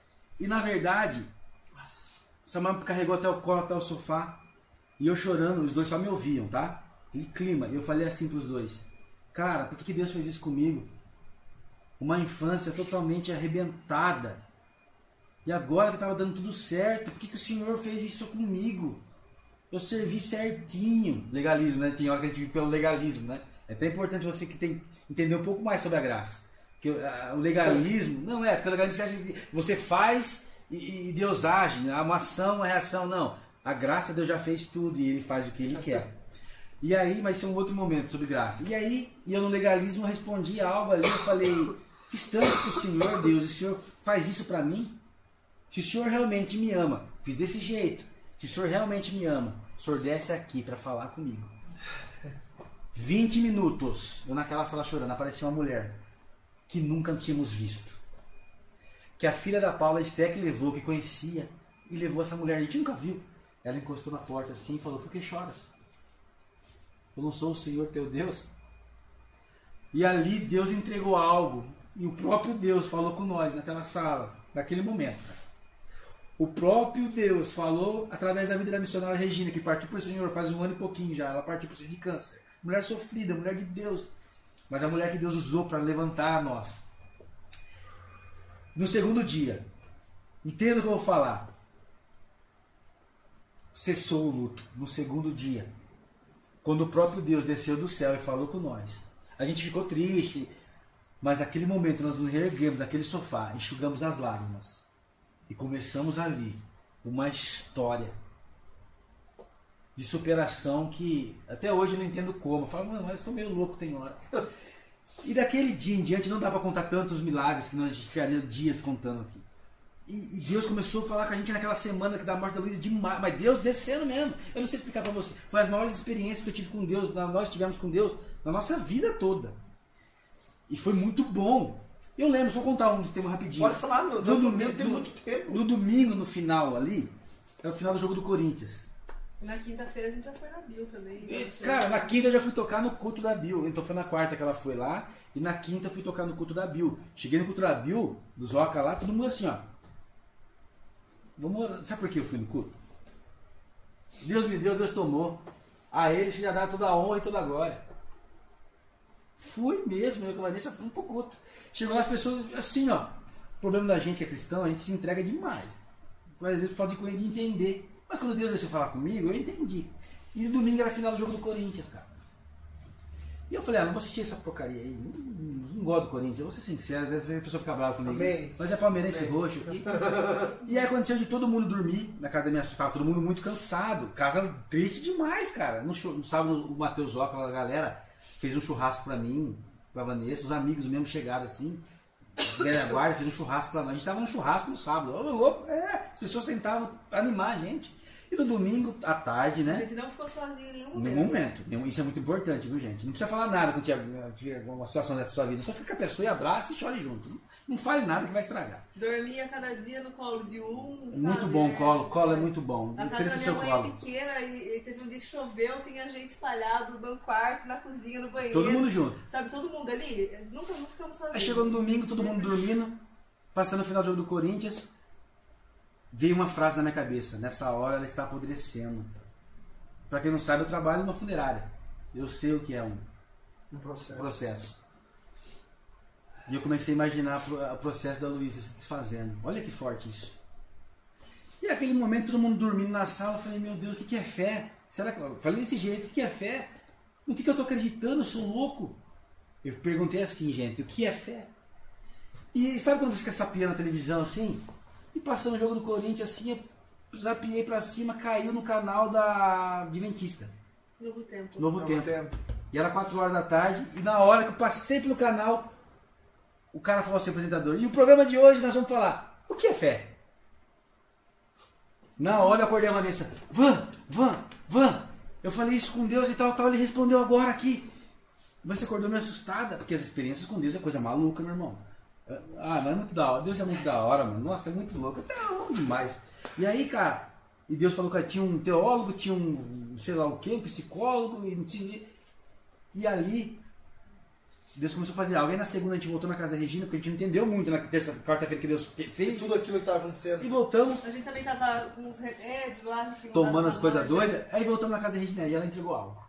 Olha, eu nunca acreditei muito em profecia. Você tem que meio que desconfiar meio de profecia mesmo. Fala isso, né? É, se a profecia, se a profecia, se a profecia não cumprir, picaretagem. E aí a Regina falou algumas coisas, falou, agora vai começar o que Deus vai fazer na vida de vocês, vocês vão influenciar pessoas e tal, e tal, e tal. E aquilo fortaleceu. Já voltei a trabalhar, não, nós voltamos a voltar a trabalhar uma semana depois. Ninguém entendeu nada. Porque não é que a gente não sofria, é que a gente voltou pra rotina muito Vocês creram rápido. muito naquilo que Deus fez, na palavra. Sabe o no- que eu gosto de falar? É o seguinte: é, é, você, quando é crente, você vive dentro da igreja, você ouve a palavra de Deus, você lê a palavra de Deus e ela tem que ter uma reação dentro de você. Muito forte né? isso. Ai, Muito forte. Não, não é? Muito forte. É, é o que eu Muito falo para as pessoas. Ah, o que é fé? Ah, não, fé é você crer. Não é só crer. A fé é você confiar e a fé ela é. Nós caminhamos A fé, a fé. a fé é prática. A fé não é só teoria. Ah, que bonito eu li. Ah, que linda essa palavra. Me Aconteceu. emocionei. É, olha, aconteceu com, com fulano, com ciclano na Bíblia. Que lindo. Ah, não é mesmo Deus? Não é? Então, a fé é você crer e a fé é você confiar em Deus. Ele é todo o controle. Porque Deus, na época é, que, que o Rafael fala que a gente tinha essas experiências com Deus, né? É, é, Muito louco, mano. é de você chegar assim e falar, Deus falou assim pra mim, Vanessa, escuta uma coisa. É, Deus falava você, mim. você deixava sua filha com, com cuida, nos cuidados de alguém na escola, você escolheu uma escola Gente, boa para ficar na sua filha, né? E você deixava lá pra você ter tranquilidade, pra você chegar, você chegar no seu trabalho e ficar lá trabalhando, tranquilo que alguém estava cuidando dela. Eu tô cuidando dela agora aqui. Faz o que eu, que- segue o que eu tô mandando você fazer. Cara, isso é, sabe, é muito é uma direta, né? E, e fé é isso, cara. Ou você confia naquilo que, que é pregado ali, ou você vira as coisas. Ou se virou um hipócrita. Tipo, você, você ouviu aquilo que ele entrou por aqui, saiu por aí. Na hora de colocar em prática, não vamos ver mesmo. Daí você fala, ah não, mãe, não acredito, não, não era. Deus falou pra você. Toma a frente, segue, você confia ou você não confia? Cara, pra mim hoje, é, é, e o Rafael também não é diferente, e eu falo isso pra todo mundo, tem medo de morte. É uma coisa que, né, Rafa? A primeira coisa, morte, que Mas é não é, morte? não é da morte, é como vai ser a dor, você vai processo. dor. É. O processo. Sabe? Entendeu? Nós acabamos de passar por isso essa, essa noite que eu acabei de perder uma pessoa muito, É, muito querida, falou. que é um primo que eu, a gente amava demais. E até eu conversando com o filho dele, né? É, hoje lá no, no, no velório, e ele tava falando pra mim, nossa, meu, meu pai foi que nem um passarinho, sabe? Que, que foi, parei no respirar e foi embora. Né? Que acho que é a morte que todo mundo quer ter, né? Sim, sem sofrimento. É, mas ele sofreu muito antes, disse que estava com problema, mas ali aquela passagem dele foi tranquila. E, e eu falo, o que, que é a morte hoje pra mim? A morte é uma, é uma- é aquela porta ali que eu vou abrir e vou passar. Né? Eu tô aqui hoje, mas Talvez já o que tô é vivendo. vai ser, Eu né? já tô vivendo a eternidade. Não, a, a, a morte é isso pra mim. Eu vou Guarde abrir isso, a ó. vou passar. Você já vai viver, você está vivendo eternidade já. Sim, Você vai viver para sempre no céu ou no inferno. Não sei que. Né? Já estamos eternos. somos Já eternos. somos eternos. Né? Então não tem pra onde voltar. E aí voltando e Deus fazendo as experiências e tal. E cara, e a gente voltou pra rotina muito rápido e as pessoas começaram a falar, mas será que os dois tá, tá louco? Mas nem a gente entendeu muito e tal. Mas Deus tinha um processo ali. Muito rapidamente as pessoas começaram a olhar para nós com outros olhos. As pessoas começaram a olhar para nós como duas pessoas fortes, cara. A gente não imaginava que era. Sabe o que acontece, você que está em casa? Você você não tem noção quanto você é forte. Essa é a realidade. Deus permite algumas coisas para eu, para pastor, para você, para a gente passar, para nós nos conhecermos. Porque você deve estar assistindo agora na sua casa falando, ah, eu no lugar deles não aguentaria. Eu escutei isso de muito pastor grande. Ah, eu no seu lugar não aguentaria. Aguenta sim. Você não tem noção que você é. Porque assim, igual a Vanessa falou, passamos uma vida toda na igreja e nunca precisamos usar o que a gente aprendeu. Mas quando chegou a hora que a gente precisou usar daquilo que a gente aprendeu, nós tínhamos bala na agulha. Eu de ser meio religioso, né? Porque agora tem uma onda de teólogo que critica a gente, né? Eu preciso falar algumas coisas. Cara, é muito bom você vir na igreja. É muito bom. Às vezes você está passando luta, você pode tirar, mas não está adiantando nada, está adiantando sim, cara. Que a hora que você precisar pegar coisa na sua reserva espiritual, você tem. Então você tem que vir com de oração, tá lindo com de oração hoje aqui. Cara, uau, que culto assim, aí venha. Porque você vai ter coisa, pra, que nem eu, sou pansudão, né? né? Então, quando estou no frio, o que que o sistema, o corpo faz? Ele pega gordura, né? Vai para esquentar o corpo. A vida espiritual é assim. Quando você precisar, você tem que ter essa reserva, Essa reserva. espiritual. Por isso é importante você servir a uma comunidade, estar aqui no cu de oração, ajudar o teu pastor. Por quê? Eu sempre fui ratão de igreja, tenho que falar isso, né? Mas no legalismo, eu não entendia sobre a graça, tá?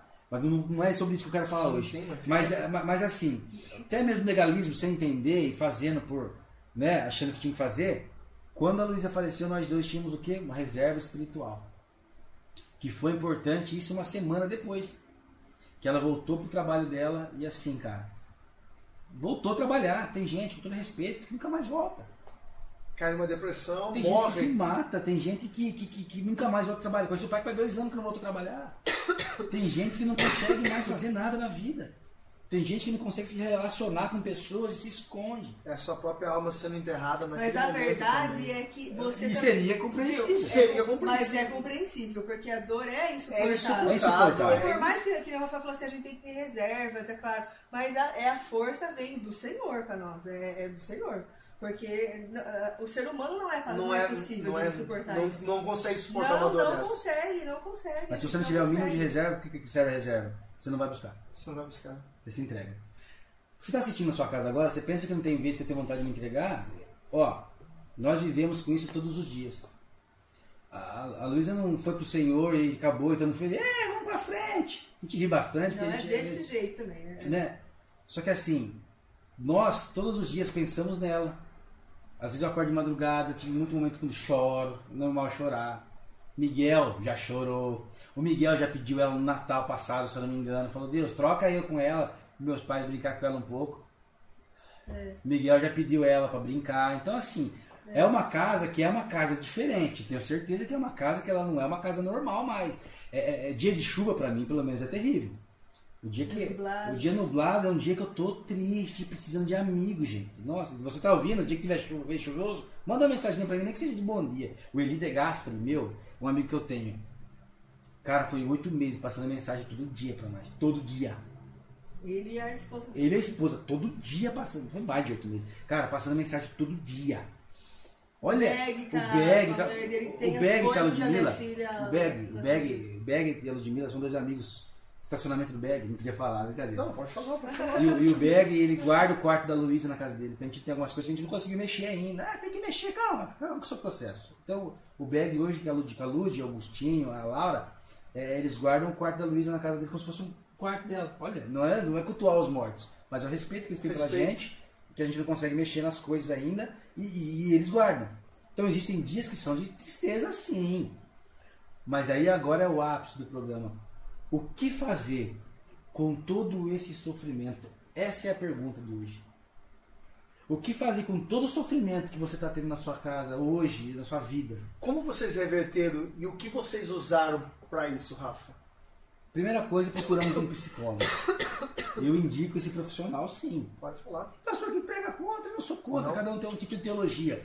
Mas eu acho que é um profissional que Deus deixou. E nós temos um profissional que chama a, Mari, é, Gabi. a Gabi. É, Gabi, mas ela tem um nome que eu chamo de doutora Gabi. É Maria Gabriela, né? Uma pessoa que Deus colocou, que foi o Eli, que a Michelle que indicou, É, ela é amiga dele. fenomenal, que nós já entramos duas semanas de pós morte do Luísa, já começamos a ir. Fenomenal. Ela é uma, uma, uma psicóloga que ela trabalha com paciente em estado paliativo. O que é paliativo? E, Que paci- e lutados, que ela pali- paciente vai morrer, já não tem esperança. Ela cuida desse. Então ela tem uma visão da vida, ela tem a visão da vida, uma outra visão. E eu frequentei ela há mais de dois anos, se não me engano. Então foi, ó, a psicóloga foi algo espetacular. Então existem algumas coisas nesse processo, para entender como supera. Amigos, ombro, colo, chorar junto, estar junto. Está entendendo? Deus. Em primeiro lugar, Deus. E a psicóloga, que para mim, no caso, foi, Foi uma peça importante demais. Mas veja que interessante. Lembra da missionária Regina, que veio como profeta e falou que Deus ia fazer? Irmãos, preciso revelar algo. Eu era músico, fui músico na igreja por muito tempo. Muito tempo fui músico. Meia boca, meia boca mas não, Tá bom, meia tá boca. bom. Mas eu sempre fui musiquinho, meia boca, e deu certo. E aí, eu não tinha uma Bíblia. Olha que coisa. Eu passei 15, na época, 15 anos servindo a Cristo, eu não tinha uma Bíblia. Eu tinha um baixo que custava, tenho ainda, custava 12 mil reais. Eu não tinha uma Bíblia de 70 reais. E quando a Regina, olha que interessante, aí começou, quando a Regina falou que Deus ia fazer, eu falei, cara, eu preciso me preparar, eu com a Vanessa. A gente se meteu num curso de teologia lá no Santa Terezinha. Ah, teve um processo, eu comecei a passar gilete na cabeça. Entra no meu Facebook, vê uma foto minha com gilete. Que o primeiro, sabia que o primeiro sintoma de loucura é raspar a cabeça? É. Olha onde eu passei, fio. Eu passava gilete na cabeça. Eu, eu- eu tinha vontade de rasgar as minhas vestes, eu lembrei de Jó. E quando eu prego de Jó, eu prego com propriedade. Porque eu tive um sentimento, não total, né? Mas uma partinha do sentimento de Jó. Eu gosto de pregar Jó, que eu tenho um sentimento, uau, eu vivi isso. Os mesmos questionamentos. E aí, a senhora- eu, eu comprei a Bíblia, pra mim, pra Vanessa, comprei uma Bíblia. Comprei uma Bíblia, que absurdo. E a gente pegava esses cursos que tinha em teologia, a gente começou a ir, porque eu recebia porque Deus ia fazer algo. Eu precisava o quê? Me preparar. Você que tem promessa de Deus, primeiro ponto, tem que se preparar.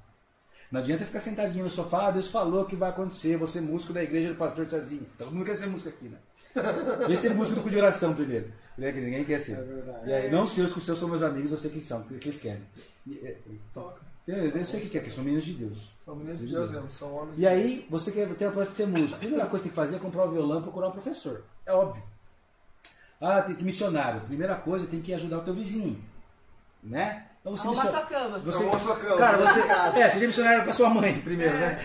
E aí eu comprei a Bíblia e nós começamos a o quê? A nos aprofundar no conhecimento de Cristo. Primeiro, aí a psicóloga, primeiro passo, Deus que realizou os processos, nós dois começamos a nos aprofundar no conhecimento de Cristo.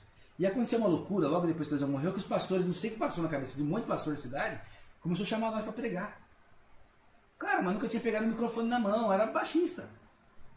E já um mês depois recebíamos convite, não sei se era, todo respeito, se era por curiosidade, que a cidade ficou sabendo na época, começamos a receber convite para pregar. Mas você imagina um cara que passou 15 anos de qualquer jeito, assim, sem estudar teologicamente, pregando. E eu falo assim, devo ter falado algumas heresias, sim, porque você não manja nada. Mas a gente pregava o verdadeiro evangelho, cara. Por que o verdadeiro evangelho? Porque, ó, com todo respeito, mas muitas vezes a molecada se enche de livro, teologia, mas não tem vivência. E o que a gente pregou durante alguns meses ou até anos foi, foi vivência. E as pessoas choravam, iam para frente e, e- e tal, mas era vida. Deus começou a emanar de nós dois vida. E eu lembro que, assim, tinha muitas pessoas próximas a gente e Deus começou a usar. E existiu algo, e, e, e emanando vida. Recebendo do céu e emanando vida. Quando a psicóloga falou assim, Rafa, você tem que fazer um, um- um- uma atividade física. Porque ajuda no processo. Aí foi quando eu tentei caminhada, tentei as coisas.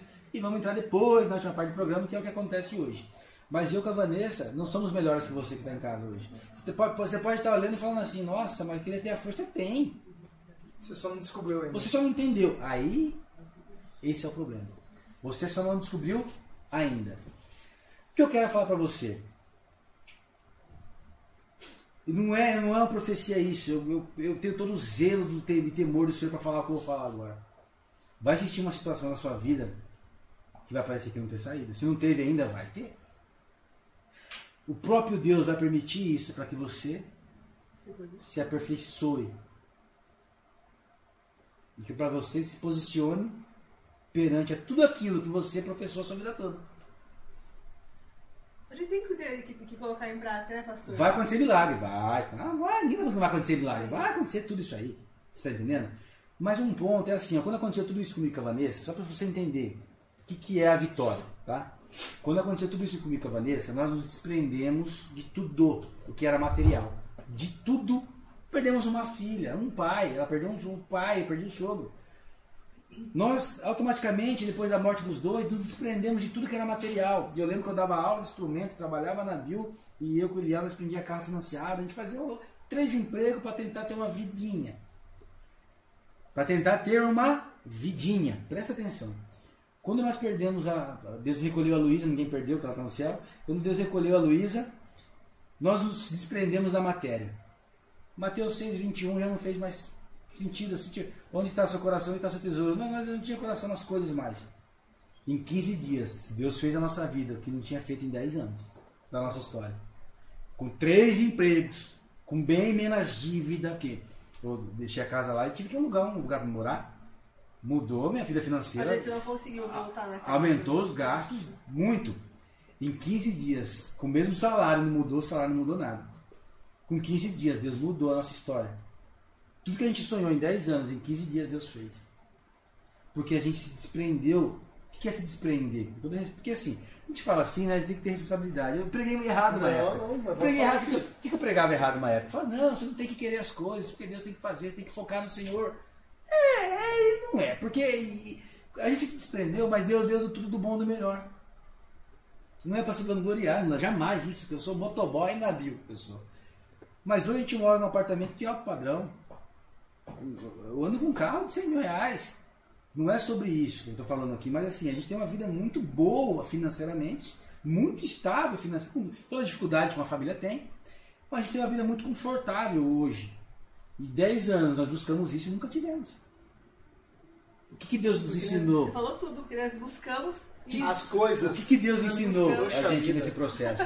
Nós passamos 10 anos buscando barganhas com Deus. Esse é o perigo da legalidade. Fazer para Deus poder fazer. Guarde algo na sua casa sob a graça. Deus já fez. O que tiver que ser seu já vai ser seu. Se a casa tiver que vai ser sua. O carro que você sonha vai ser seu. Durma hoje e não se preocupe mais com essas coisas.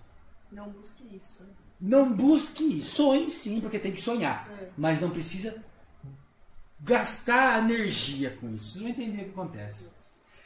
Quando eu começo a gastar energia com coisas desnecessárias, sabe? Algo que eu faço, eu acho que por isso que eu passei no Boldrini 40 dias, eu começo a lembrar das- dos pais dos Boldrini. Eu falo, senhor, será que eu mereço isso que eu estou sonhando? Porque tem um pai agora que meu, não tem nem condição. O filho dele está morrendo agora. Isso já me faz o quê? Calma meu coração. Eu começo a focar. Não sou nem um santo também, ah, eu fico o dia inteiro espiritualizando. Não é isso, mas vocês vão entender. Mas você começa a fazer um exercício. A fé é um exercício, como uma academia, como treinar Muay Thai, tudo é um exercício. E você começa a calentar o coração, acalmar o coração, você começa a focar nas coisas do Senhor. Quando você perceber, você já vai estar morando na sua casa, que você. Olha, e é algo que eu falo. isso. Mas ó, eu tenho muito temor no que eu vou falar agora, pastor César. Sabe tudo isso que você sonha? Esquece. Ou não é heresia. Tudo isso que você sonha, esquece. Porque o que Deus tem é muito maior do que você sonha. Muito maior. O que eu e a Vanessa vivemos em Deus hoje é muito além do que nós sonhamos um dia. Eu tinha três empregos e imaginava uma vida. Deus recolhe a minha filha e me dá outra vida. Acima do que eu sonhei.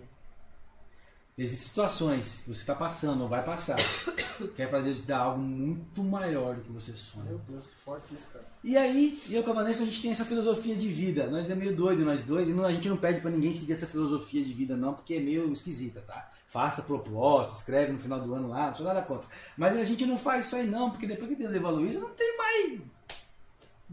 Cara, nossa vida é um carrossel. Deus faz o que ele quiser a partir de agora, né? Depois de 2015, pastor César. Deus faz o que quer de nós. Nós tá na brecha e ele se mandar pra lá, nós vai, se mandar pra cá, a gente vem e tá tudo certo. E a gente vive essa aventura, né? Eu falo que é uma aventura, mas responsável. E nós hoje, eu e a Vanessa, temos a liberdade aí de cuidar de pessoas. Não vamos falar do projeto ainda, mas cuidar como? Graças a Deus, muitas igrejas abrem porta para nós. E eu estudei a Bíblia com a Vanessa, fizemos teologia, estudamos a Bíblia ainda, não somos aquele pessoal raso que era lá atrás mais.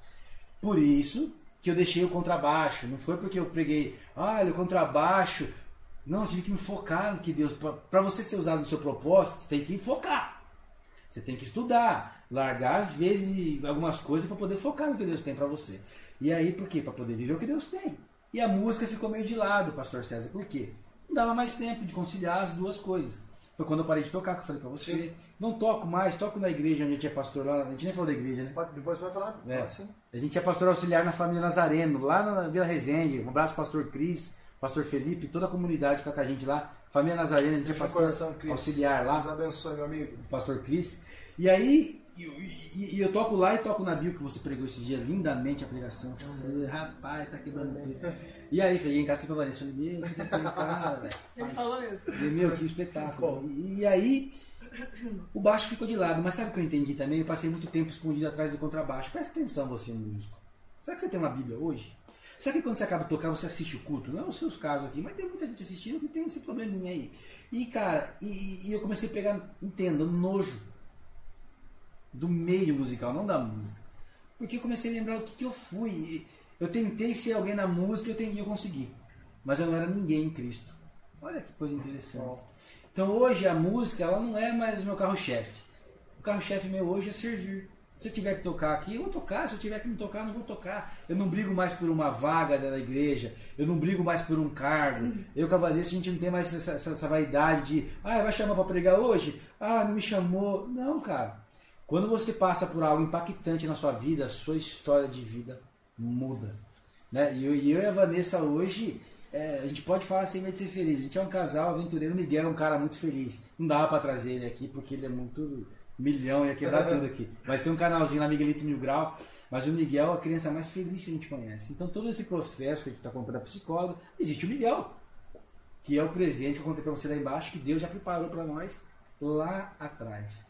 Então, o que, que você tem que saber para você conseguir passar isso que você está passando agora? Seu casamento tem que estar, ó. Cara, se você tá meio assim com a sua mãe, abrace ela agora onde você tá, cara. Porque você não vai passar sozinho e se ela não vai passar sozinho. Vocês não estão solteiros. Você tá entendendo? Se você tá num quarto agora birrenta e ele tá no outro birrenta, esquece tudo isso aí. Tem criança assistindo? Tem, né, Danilo? Tem muita gente. Então tampa o ouvido, criançada. Você que tá com essa birrinha, vai, fecha a porta do seu quarto hoje, oferece um sacrifício ao Senhor ali. Entendeu?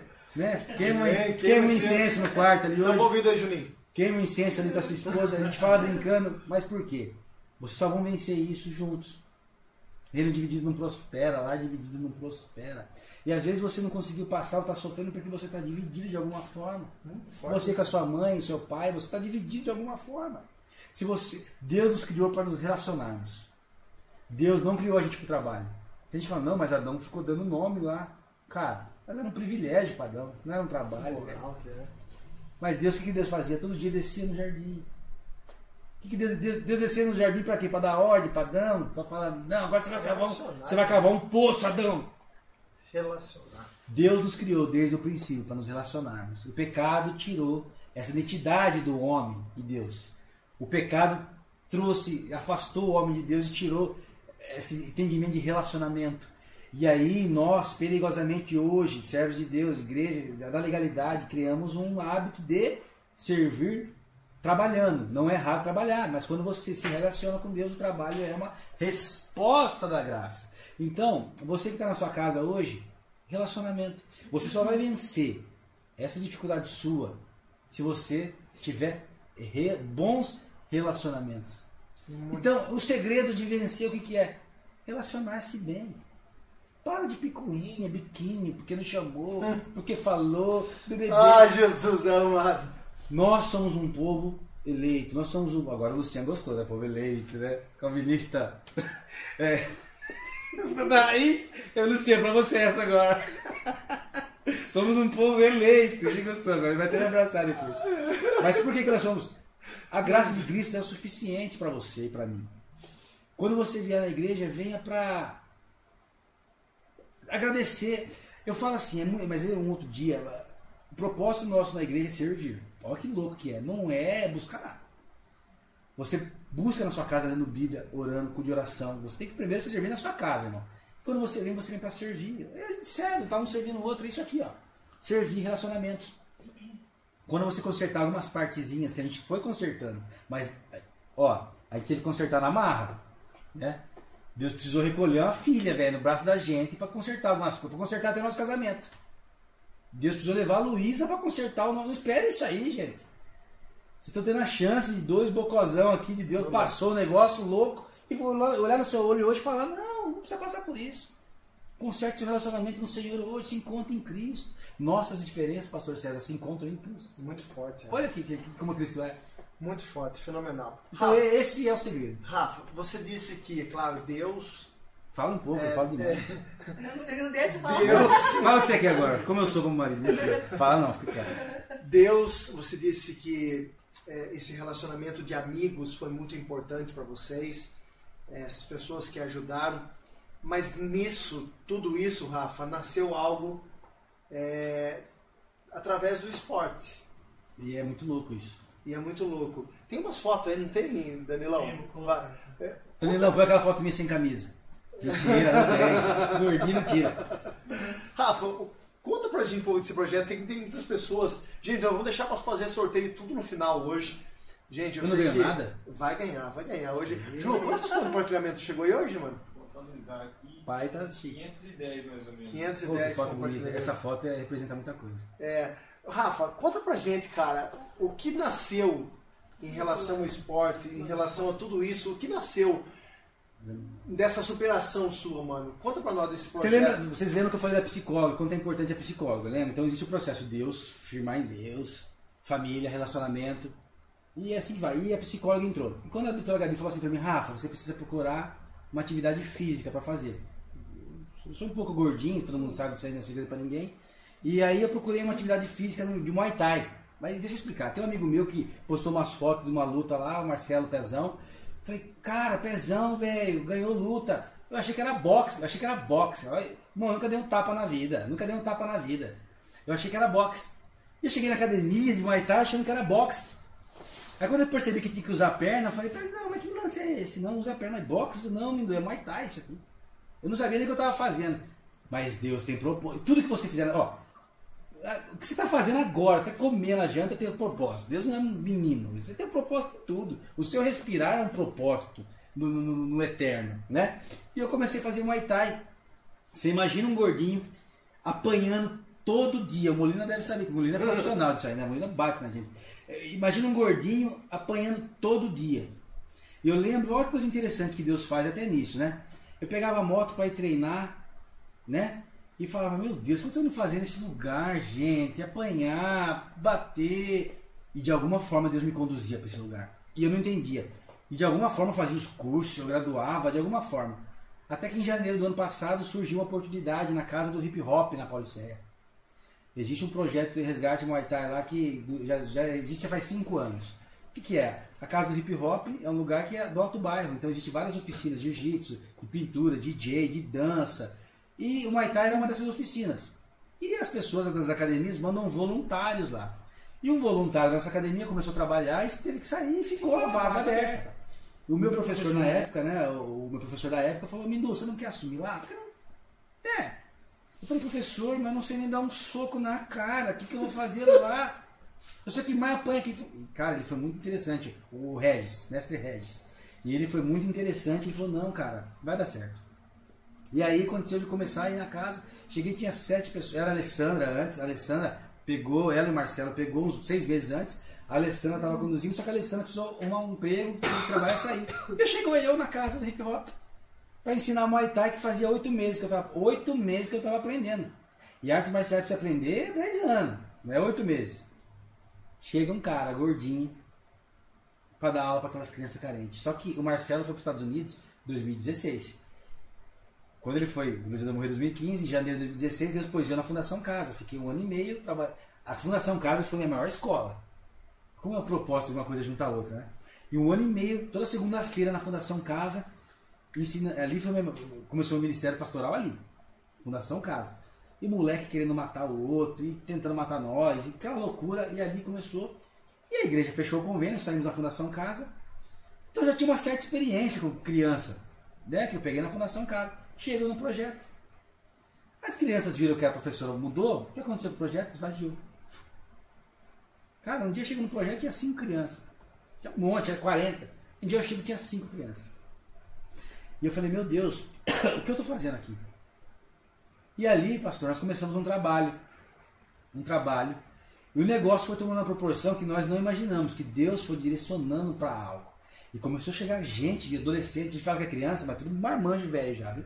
E começou a chegar gente de todo lado, cara, da cidade. E eu com a Vanessa começamos a nos, entrar, a, nos aperfeiçoar aqui na vida delas. O primeiro pediu um tênis para a escola, lembra? Ai, eu queria um tênis para a escola. Primeiro trabalho, nós fomos lá na loja, compramos um tênis, parcelamos em 10 vezes, né, no cartão, porque não tinha dinheiro. Compramos um tênis para ele lá, levamos na casa, lembra? Levamos na casa e ali começou Deus a trabalhar. E o negócio foi tomando uma proporção, uma proporção, e foi chegando gente. E o negócio não cabendo no tatame mais. Professores de outras cidades me ligando, doando tatame, doando aparador. Você que tem na sua casa um aparadorzinho tatame, doa pro pai aqui. Doando luva, é, doando as coisas, certo. ia pegando o carro, indo buscar ali, aí, e criando aquele negócio e tal. Uniformizei todos eles. Que loucura. Quando eu olho 40, 50 crianças uniformizadas, velho. Cara, eu comecei no Muay Thai faz um ano e meio, na época faz um ano e meio. E ali nós criamos um projeto hoje que é 100% ali eu tomo conta, né? Que hoje é a academia do Lucas Bueno, que é a academia que nos dá toda a assessoria hoje, né? Como somos voluntários. A galera aqui do, do projeto mandando mensagem. É, o molecada é zica, viu? Molecada é zica. Eu vou falar de vocês já, cambada. Tá na hora de vocês dormir já, porque amanhã tem treino. Só pra lembrar vocês, viu? Que tem que. É? Deiner, Deiner. Lutou ontem, saiu na mão ontem. Lutou, saiu na mão ontem, a Dede saiu na mão. Ontem, oh, 11 saiu na mão. É, o moleque é zica, nós saímos na mão. Ganhamos tudo. E nós é zica. E aí começamos o projeto do Firmizei. A hora que eu olhei, falei, meu, você põe as medalhas aí, Danilão. Põe as medalhas pra todo mundo. Já vai falando, vamos soltando, você vai comentando as fotos. E aí, e aí começou o projeto, uniformizamos, o negócio uma proporção, graduei e virou uma academia. Putz, Hoje nós somos uma academia, uma academia. E eu não sou preta, estou longe de ser preta, mas treino certinho, faço os cursos, não sou o responsável. Treino com tailandês, gasto muito dinheiro, invisto muito dinheiro do meu bolso no Muay Thai hoje. Por quê? Para cuidar dessas crianças, desses adolescentes. Quantos crianças tem lá hoje, Rafa? Rotativa no passado, fiz um cálculo, passou 70. Fixo é 45. Caraca, mano. Mas é rotativo por quê? Muita gente começa e não se encontra e vai embora e tal e tal. E aí, começou do zero, todo, todo mundo que está comigo hoje começou do zero. Eu ensinei o primeiro soquinho. Começou a aparecer evento de luta. O Lucas Bueno mais doido que o Batman, que é o Lucas que é o nosso mestre, né? Da Inside. O Lucas é mais doido que o Batman, cara. O cara que acredita. É um anjo de Deus. Um cara que acredita nas crianças. Começou para essa criançada para lutar, meu irmão. Eu, vou ser sincero, não vou revelar algo aqui. Eu não acreditava muito que podia dar certo isso aí, porque era um projetinho. Já vou entender no que, que é o projeto, na verdade, tô falando só do Muay Thai agora. E o Lucas começou por essa criançada para lutar. Já volto nisso aí. Mas o projeto se tornou Vida na Vida. Por que o nome Vida na Vida? E Paulo fala sobre entranháveis o quê? Afetos. E eu gosto de usar esse exemplo. O que é entranháveis afetos? É como se eu abrisse a minha barriga aqui, colocasse as minhas vísceras para fora, o pastor César abrisse a barriga dele, colocasse as vísceras dele para fora, o Danilo, a Vanessa, todo mundo, a gente misturasse tudo, cada um pegasse uma parte guardada e costurava de novo. Isso é vida na vida. Tem um pouco de mim dentro de você, de você dentro de mim, e o projeto, na verdade, o Muay Thai eu descobri depois que ele virou apenas um, é, um meio para Deus poder usar-nos ali. E aí, cara, todo mundo virou meu- nossos filhos e chama a gente de pai. Você tá Eu entendendo? vi um vídeo, cara, tem um lance muito É emocionante louco do aniversário. aniversário. Cara, eu choro até hoje. Mano, que lindo aquilo lá. Choro cara. até hoje. Ó, a gente coloca. Essa foto, o que que é essa foto aí, Rafa? Ontem a Bárbara, ela que vai falar no vídeo daqui a pouco, ela veio de duas derrotas, porque mas tá muito difícil, sair na mão é difícil. difícil, difícil. E ela falou, Rafa, eu não consigo, eu não sou capaz, eu não sei o que tem. E ontem eu falei assim, Bárbara, tô até rouco por causa de ontem, né? Falei, Bárbara, agora você vai conseguir e tal. E ela ganhou da menina, atropelou a menina. Essa é a minha emoção de uma menina que começou do zero, que tem uma vida difícil. Ela tem uma vida difícil. Todo É. mundo ali tem uma história. Mas todo mundo tem uma. É isso, olha, o projeto não é só sair na mão. Todo mundo tem uma história, tem uma família, uma dificuldade. Ro- Roda aí, Dan. E a Bárbara ganhou a luta ontem. Um esporte. Pode, pode rodar. Nossa, esse aí sou eu gordinho. E aí, ó, hoje tá de férias, então tá faltando muita criança, tá? Então hoje, isso é a foto de hoje. A galera que foi treinar, eu tirei a foto pra hoje, tá? Os que estão na frente são os que lutaram ontem, tá? Cada um desses que vocês estão vendo aí Caraca, mano. é uma vida que Deus enviou pra mim e pra Vanessa tomar conta, né? Deus recolheu a Luísa para que nós tivéssemos filho. Porque eu falo que se Deus não tivesse recolhido a Luísa, eu acho que nada, acho não, tenho certeza que nada disso seria possível. Eu seria mesmo um músico nojento, talvez hoje, até pior, talvez, né?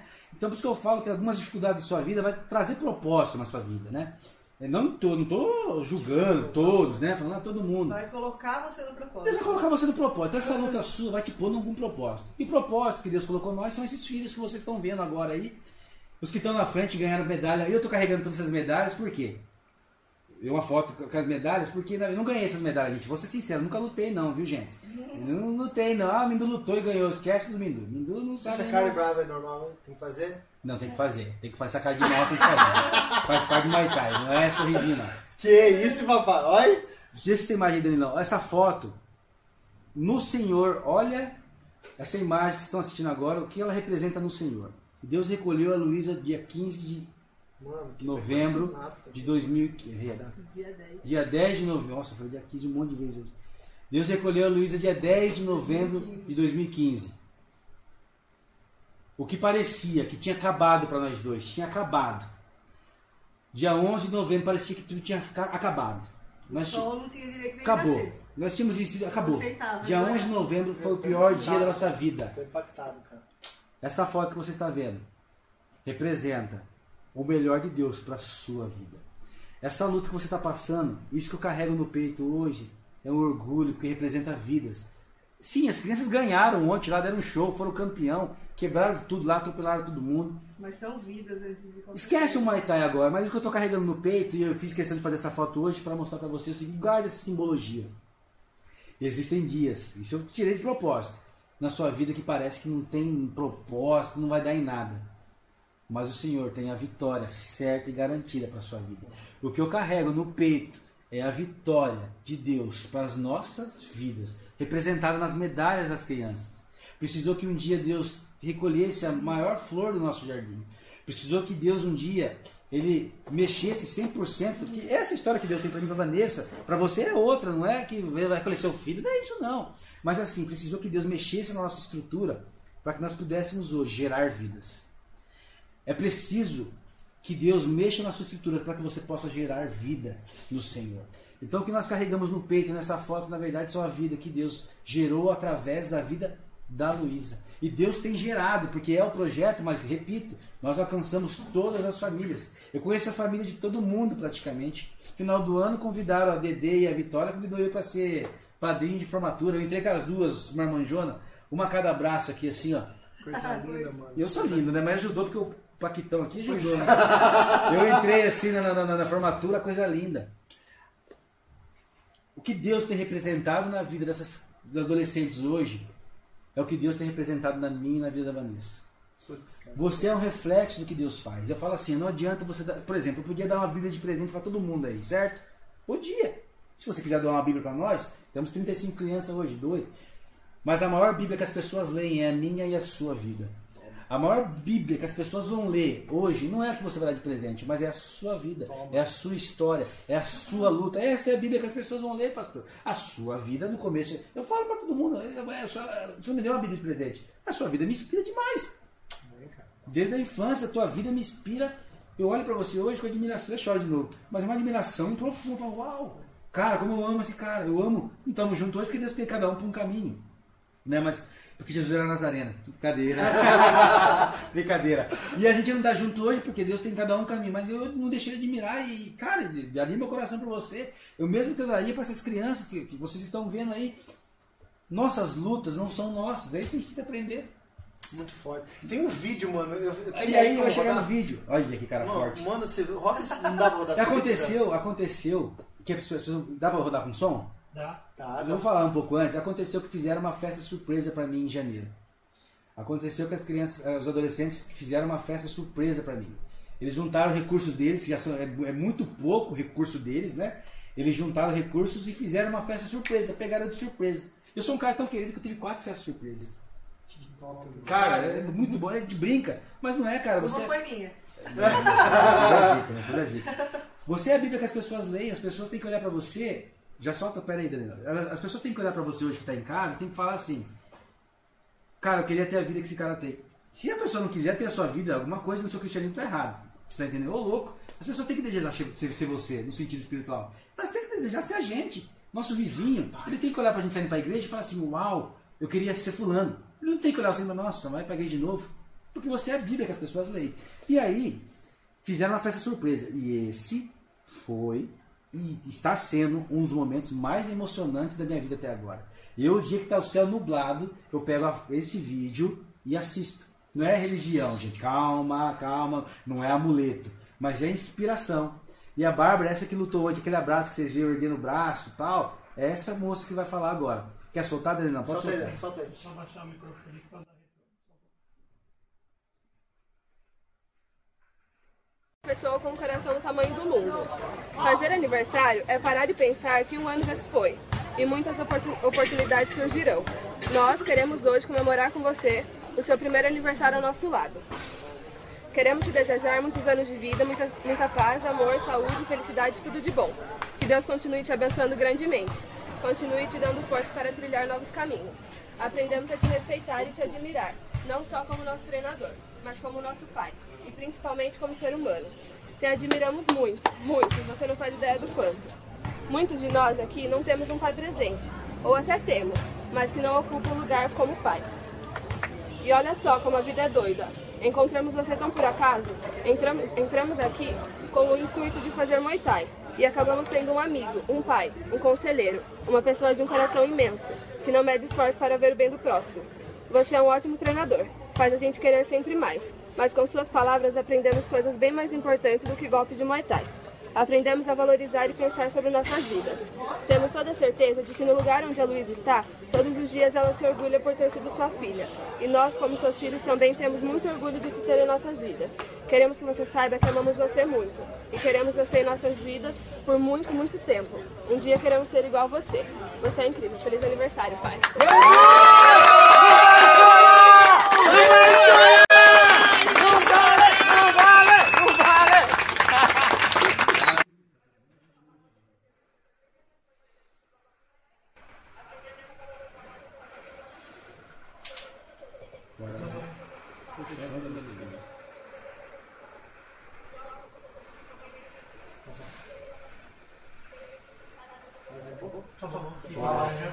Pelo amor de Deus.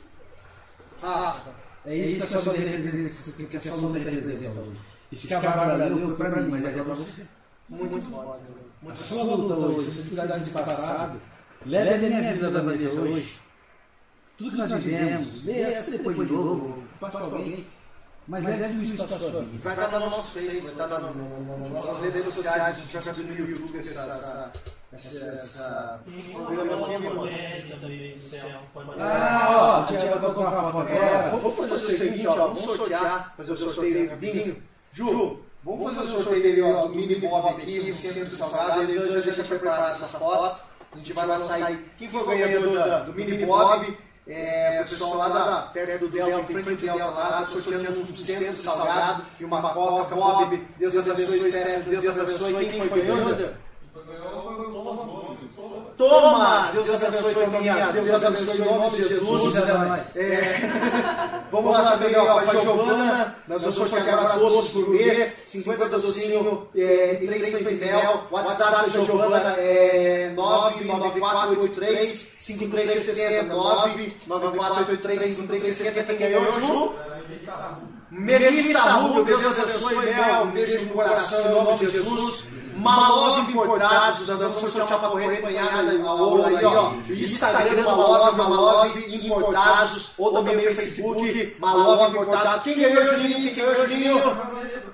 Vanessa do Caco, Deus abençoe. É masculino, viu? Vanessa, dá presente pro Diapa, em nome de Jesus. Um beijo de coração pra você, Vanessa. Todo mundo aí. Ah, aquele bolo vulcão sensacional da Tia Ana Cakes. É o bolo vulcão, o WhatsApp da Ana é 996527990. Se você quiser fazer uma festa, meu, ela é top, mas é top das top das top mesmo. É um bolo vulcão de cenoura. Quem foi o abençoado que ganhou, Juninho? Danielzinho! Daniel, Daniel, nosso vizinho, Daniel Flebinha. O Dani! Dani assistiu a live, hein? Daniel, Deus abençoe. Pretendemos que veja. Já chama meu bolo. Já chama meu bolo. A gente, né, se vê de novo. O lanche da Pico, o lanche da Carolzinha, aqui, ó, o telefone de entrega, entrega especial. Um dote especial quem ganhou, quem ganhou, Juninho? Cara Nascimento, Deus te abençoe, um beijo no seu coração. E agora nós vamos sortear a pizza do Ceará, a pizza, com uma pizza. Nossa, pensa uma pizza do amigo. Chegou na hora, chegou na hora do culto. Do culto não, da live. Chegou na live, cara. Cearazinho, hoje veio. Mas ó, é uma pizza e uma Coca-Cola. Quem ganhou, Juninho? Gudão! Gudão da Serraria! Gudão, um beijo no coração! Amo sua vida, da Serraria, são bênçãos de Deus na nossa vida. Depois vocês procuram o Juninho. Olha, eu quero, eu quero mandar um beijo pro Betão, gente. Betão tá aqui hoje. Betão tá com suspeito. Nós queremos Betão milagre tá sobre a sua vida em nome de Jesus. É, hoje foi diagnosticado um problema de saúde, suspeito de um AVC, mas Betão, um beijo no seu coração, nós amamos você, nós estamos orando pela sua vida, sabemos que não vai dar nada, esse exame vai ser um testemunho para a glória de Deus. Os médicos serão confundidos, nós queremos esse milagre em nome de Jesus. É, cara, muito feliz por tudo que aconteceu, tudo que nós ouvimos. Rafa e Vanessa, assim, meu, eu tô apaixonado pela vida de vocês. Mano, eu de verdade, eu tô assim. Coloca aquela foto lá. Essa foto foi a foto. Que a Luísa viu. A Luísa viu esse Pai, L pai. E o L no céu, foi quando Deus falou Pô, comigo. parece um L no céu. Tinha um o L. céu tava bem limpo. Tinha Aí, nuvem nenhuma, não tinha. um L, cara. no- Você vê no Aí, céu, às vezes, um vamos- risco no céu, mano, né? Um avião passa. Sim, sim, sim. Mas Era no um formato L, de. L, Era um cara, L, é é um muito L. É perfeito. muito emocionante, muito emocionante. Pra Você- tudo Deus tem um propósito. Foi mais ou menos uma semana antes Uma do semana. falecimento dela. E ali Deus falou no seu Foi coração. a segunda vez que Deus falou, vou recolher. E eu no carro, eu tava indo embora pra, pra rodovia, morar numa vez ainda. Senhor, não faz isso pra mim. Eu tentando lutar contra o Senhor, não faz isso pra mim. Eu já fui sofrendo, um- eu fui me preparando antes, né? Meu Deus. Mas Deus é lindo, né? Deus é maravilhoso. Deus é maravilhoso. Gente, obrigado. Olha, não sei nem como agradecer, né, Dan? Fala aí, cara. Foi assim. É só dar todos esses brindes pra nós. Isso é muito simples, ok? Cara, eu quero agradecer de coração você, Vanessa, por pessoas tão, tão abençoadas, pelo testemunho de vocês. Puxa vida, eu, eu percorri alguns comentários aqui e muitas pessoas perderam pessoas na vida. E eu, eu tenho uma prima, a Carolzinha assistiu, a Alessandra assistiu, ela é prima da Carla. Eles estão sofrendo muito, perderam a mãe faz pouco, pouco tempo. E assim, elas estão falando aqui que elas foram curadas por Deus aqui. Meu, eu assim, eu tô. Eu Só um tô detalhe. Quiser encontrar com a gente, a gente. Por ó, favor. nossa casa tá aberta. Sim. Facebook, posso falar rapidinho? Por favor, passa, passa o endereço da igreja lá Mas, também. mas desse. Pra falar dessa sua, sua, sua, sua Sim, prima, é, né? é primo da Carla, né? Minha Você prima. que tem, a gente tem essa liberdade com a Vanessa, ó. Rafael Amendoim, a Vanessa não acessa Facebook, é, o Instagram meu não sei como tá, Rafael, P- Rafael Amendoim. pr.rafaelamendoim tudo junto. Pode procurar a gente, você, cara, tiver sem sono de madrugada, pode ligar, cara. A gente vai deixar o zap, por quê? Já passa por isso junto. Não passe isso sozinho, a gente passa junto. A gente tem bagagem pra te ajudar. Amém, Você cara. tá entendendo? Mano, manda um beijo pra todo mundo, vocês. Manda um abraço, agradece todo mundo aí da live. Puxa vida, nós tivemos aí um pico de 250 pessoas que estavam aqui. Uau. Assim, de verdade, de verdade. Foi assim, algo fenomenal. Manda um beijo pra todo mundo. Agradece aí. Gente, vocês são lindos demais. Van, manda um beijão pra todo mundo aí. Obrigada a todo mundo que assistiu. É, Deus abençoe cada um. E busque o seu propósito em Deus e busque viver os sonhos de Deus na sua vida. Puxa vida, isso é muito foda, isso é muito foda. Hindu? Queria primeiro agradecer a ga- galera da família Nazareno. Puxa vida, fenomenal. Cris, Estamos pastores ali na família Nazareno, não somos. Beijo, família. Estamos pastores ali, porque a gente fala que não somos nada. Tudo de Deus. Então estamos pastores ali na família Nazareno. E faz sete meses ali na Vila Resende. pode passar o endereço, passa o endereço, Rua Alexandre, culto. Rua Alexandre Peta, 525, Vila Resende. Rua, nos Perto da onde? Pode Facebook tem. É do lado do Varejão do Vila Resende ali. Desceu a Manuel Conceição, é, chegou no Varejão, virou à sua direita, já é a igreja ali. Parará, Dona Santina. Rua Alexandre Peta 525, culto, quarta-feira, 8 horas e domingo, 19, 19 horas. Quarta-feira, 8 horas da noite e domingo, 19 horas. Será bem-vindo lá, tudo muito simples, mas é bem-vindo. Um abraço para todos que assistiram, pastor Felipe. Minha esposa tá mandando um beijo falando aqui, vocês são exemplos. Não, amém. Carlinha, te amo, viu? Todos somos exemplos em algo que Deus. Esse é o lance do propósito. Você sempre vai ser exemplo de alguma coisa. Procure sabendo que Você tem seu papel no reino. todo mundo Uau. tem papel. Então, mo- tamo junto. Que aula, E, que aula. e- e aí- e aí, ó, de coração, agradecer mais uma vez a vida da família Fusato, pastor, pastor César. Eu amo demais essa Obrigado. igreja, os músicos, que que pensa muita gente aqui. E lembre-se, não são placas que nos dividem, mas em Cristo. Cristo somos um em Cristo. Então, por isso que eu falo, não é porque eu sou da família Nazareno que eu não vou ah, atender você. Eu vou sim, se eu puder com a Vanessa, vou levar você na minha casa, pra, vamos sim, e tamo junto. Sogra, um beijo, vai dar dormindo, né? Porque o Miguel. Miguel, um Não. beijo, meu A. Nina Tor, Dorta. Ah, Nina Dorta. Nina Torta. Torta. A me... Ela fica brava, vou falar agora. A melhor parmegiana do planeta. Nina Dorta. A melhor cozinheira do mundo, de verdade. Depois da sua sogra ou junto com a sua sogra? Junto. Junto, Junto. empatado. Junto. Não, você é a melhor de todas, né? Ó, que moral. Vai. Nina, um abraço. Gente, ó, muito obrigado. Quarta-feira a gente tem três cultos aqui também, às 9 da manhã, às 18 horas, 20 horas. Nós começamos uma semana de avivamento. Quarta, quinta, sexta, sábado e domingo, todos os dias vamos ter culto. É, venha se encher, venha buscar essa gordura espiritual, algo que pode trazer uma, algo de renovo para a tua vida também. Gente, nós amamos vocês. Obrigado de coração por cada pessoa que compartilhou. É, gente, hoje nós nem falamos tanto, quero agradecer os patrocinadores, pessoas que ofereceram, ó, pessoal Ceará Pizza, Ana Atelier Cakes, é, a Giovana Doce Gourmet, Malove Importados, Picolis Lanche, também o Mini Bob, todos vocês, gente, um beijo no coração, obrigado. Até a próxima segunda que vem temos outra live, 21 horas. Um beijo no coração. Deus abençoe.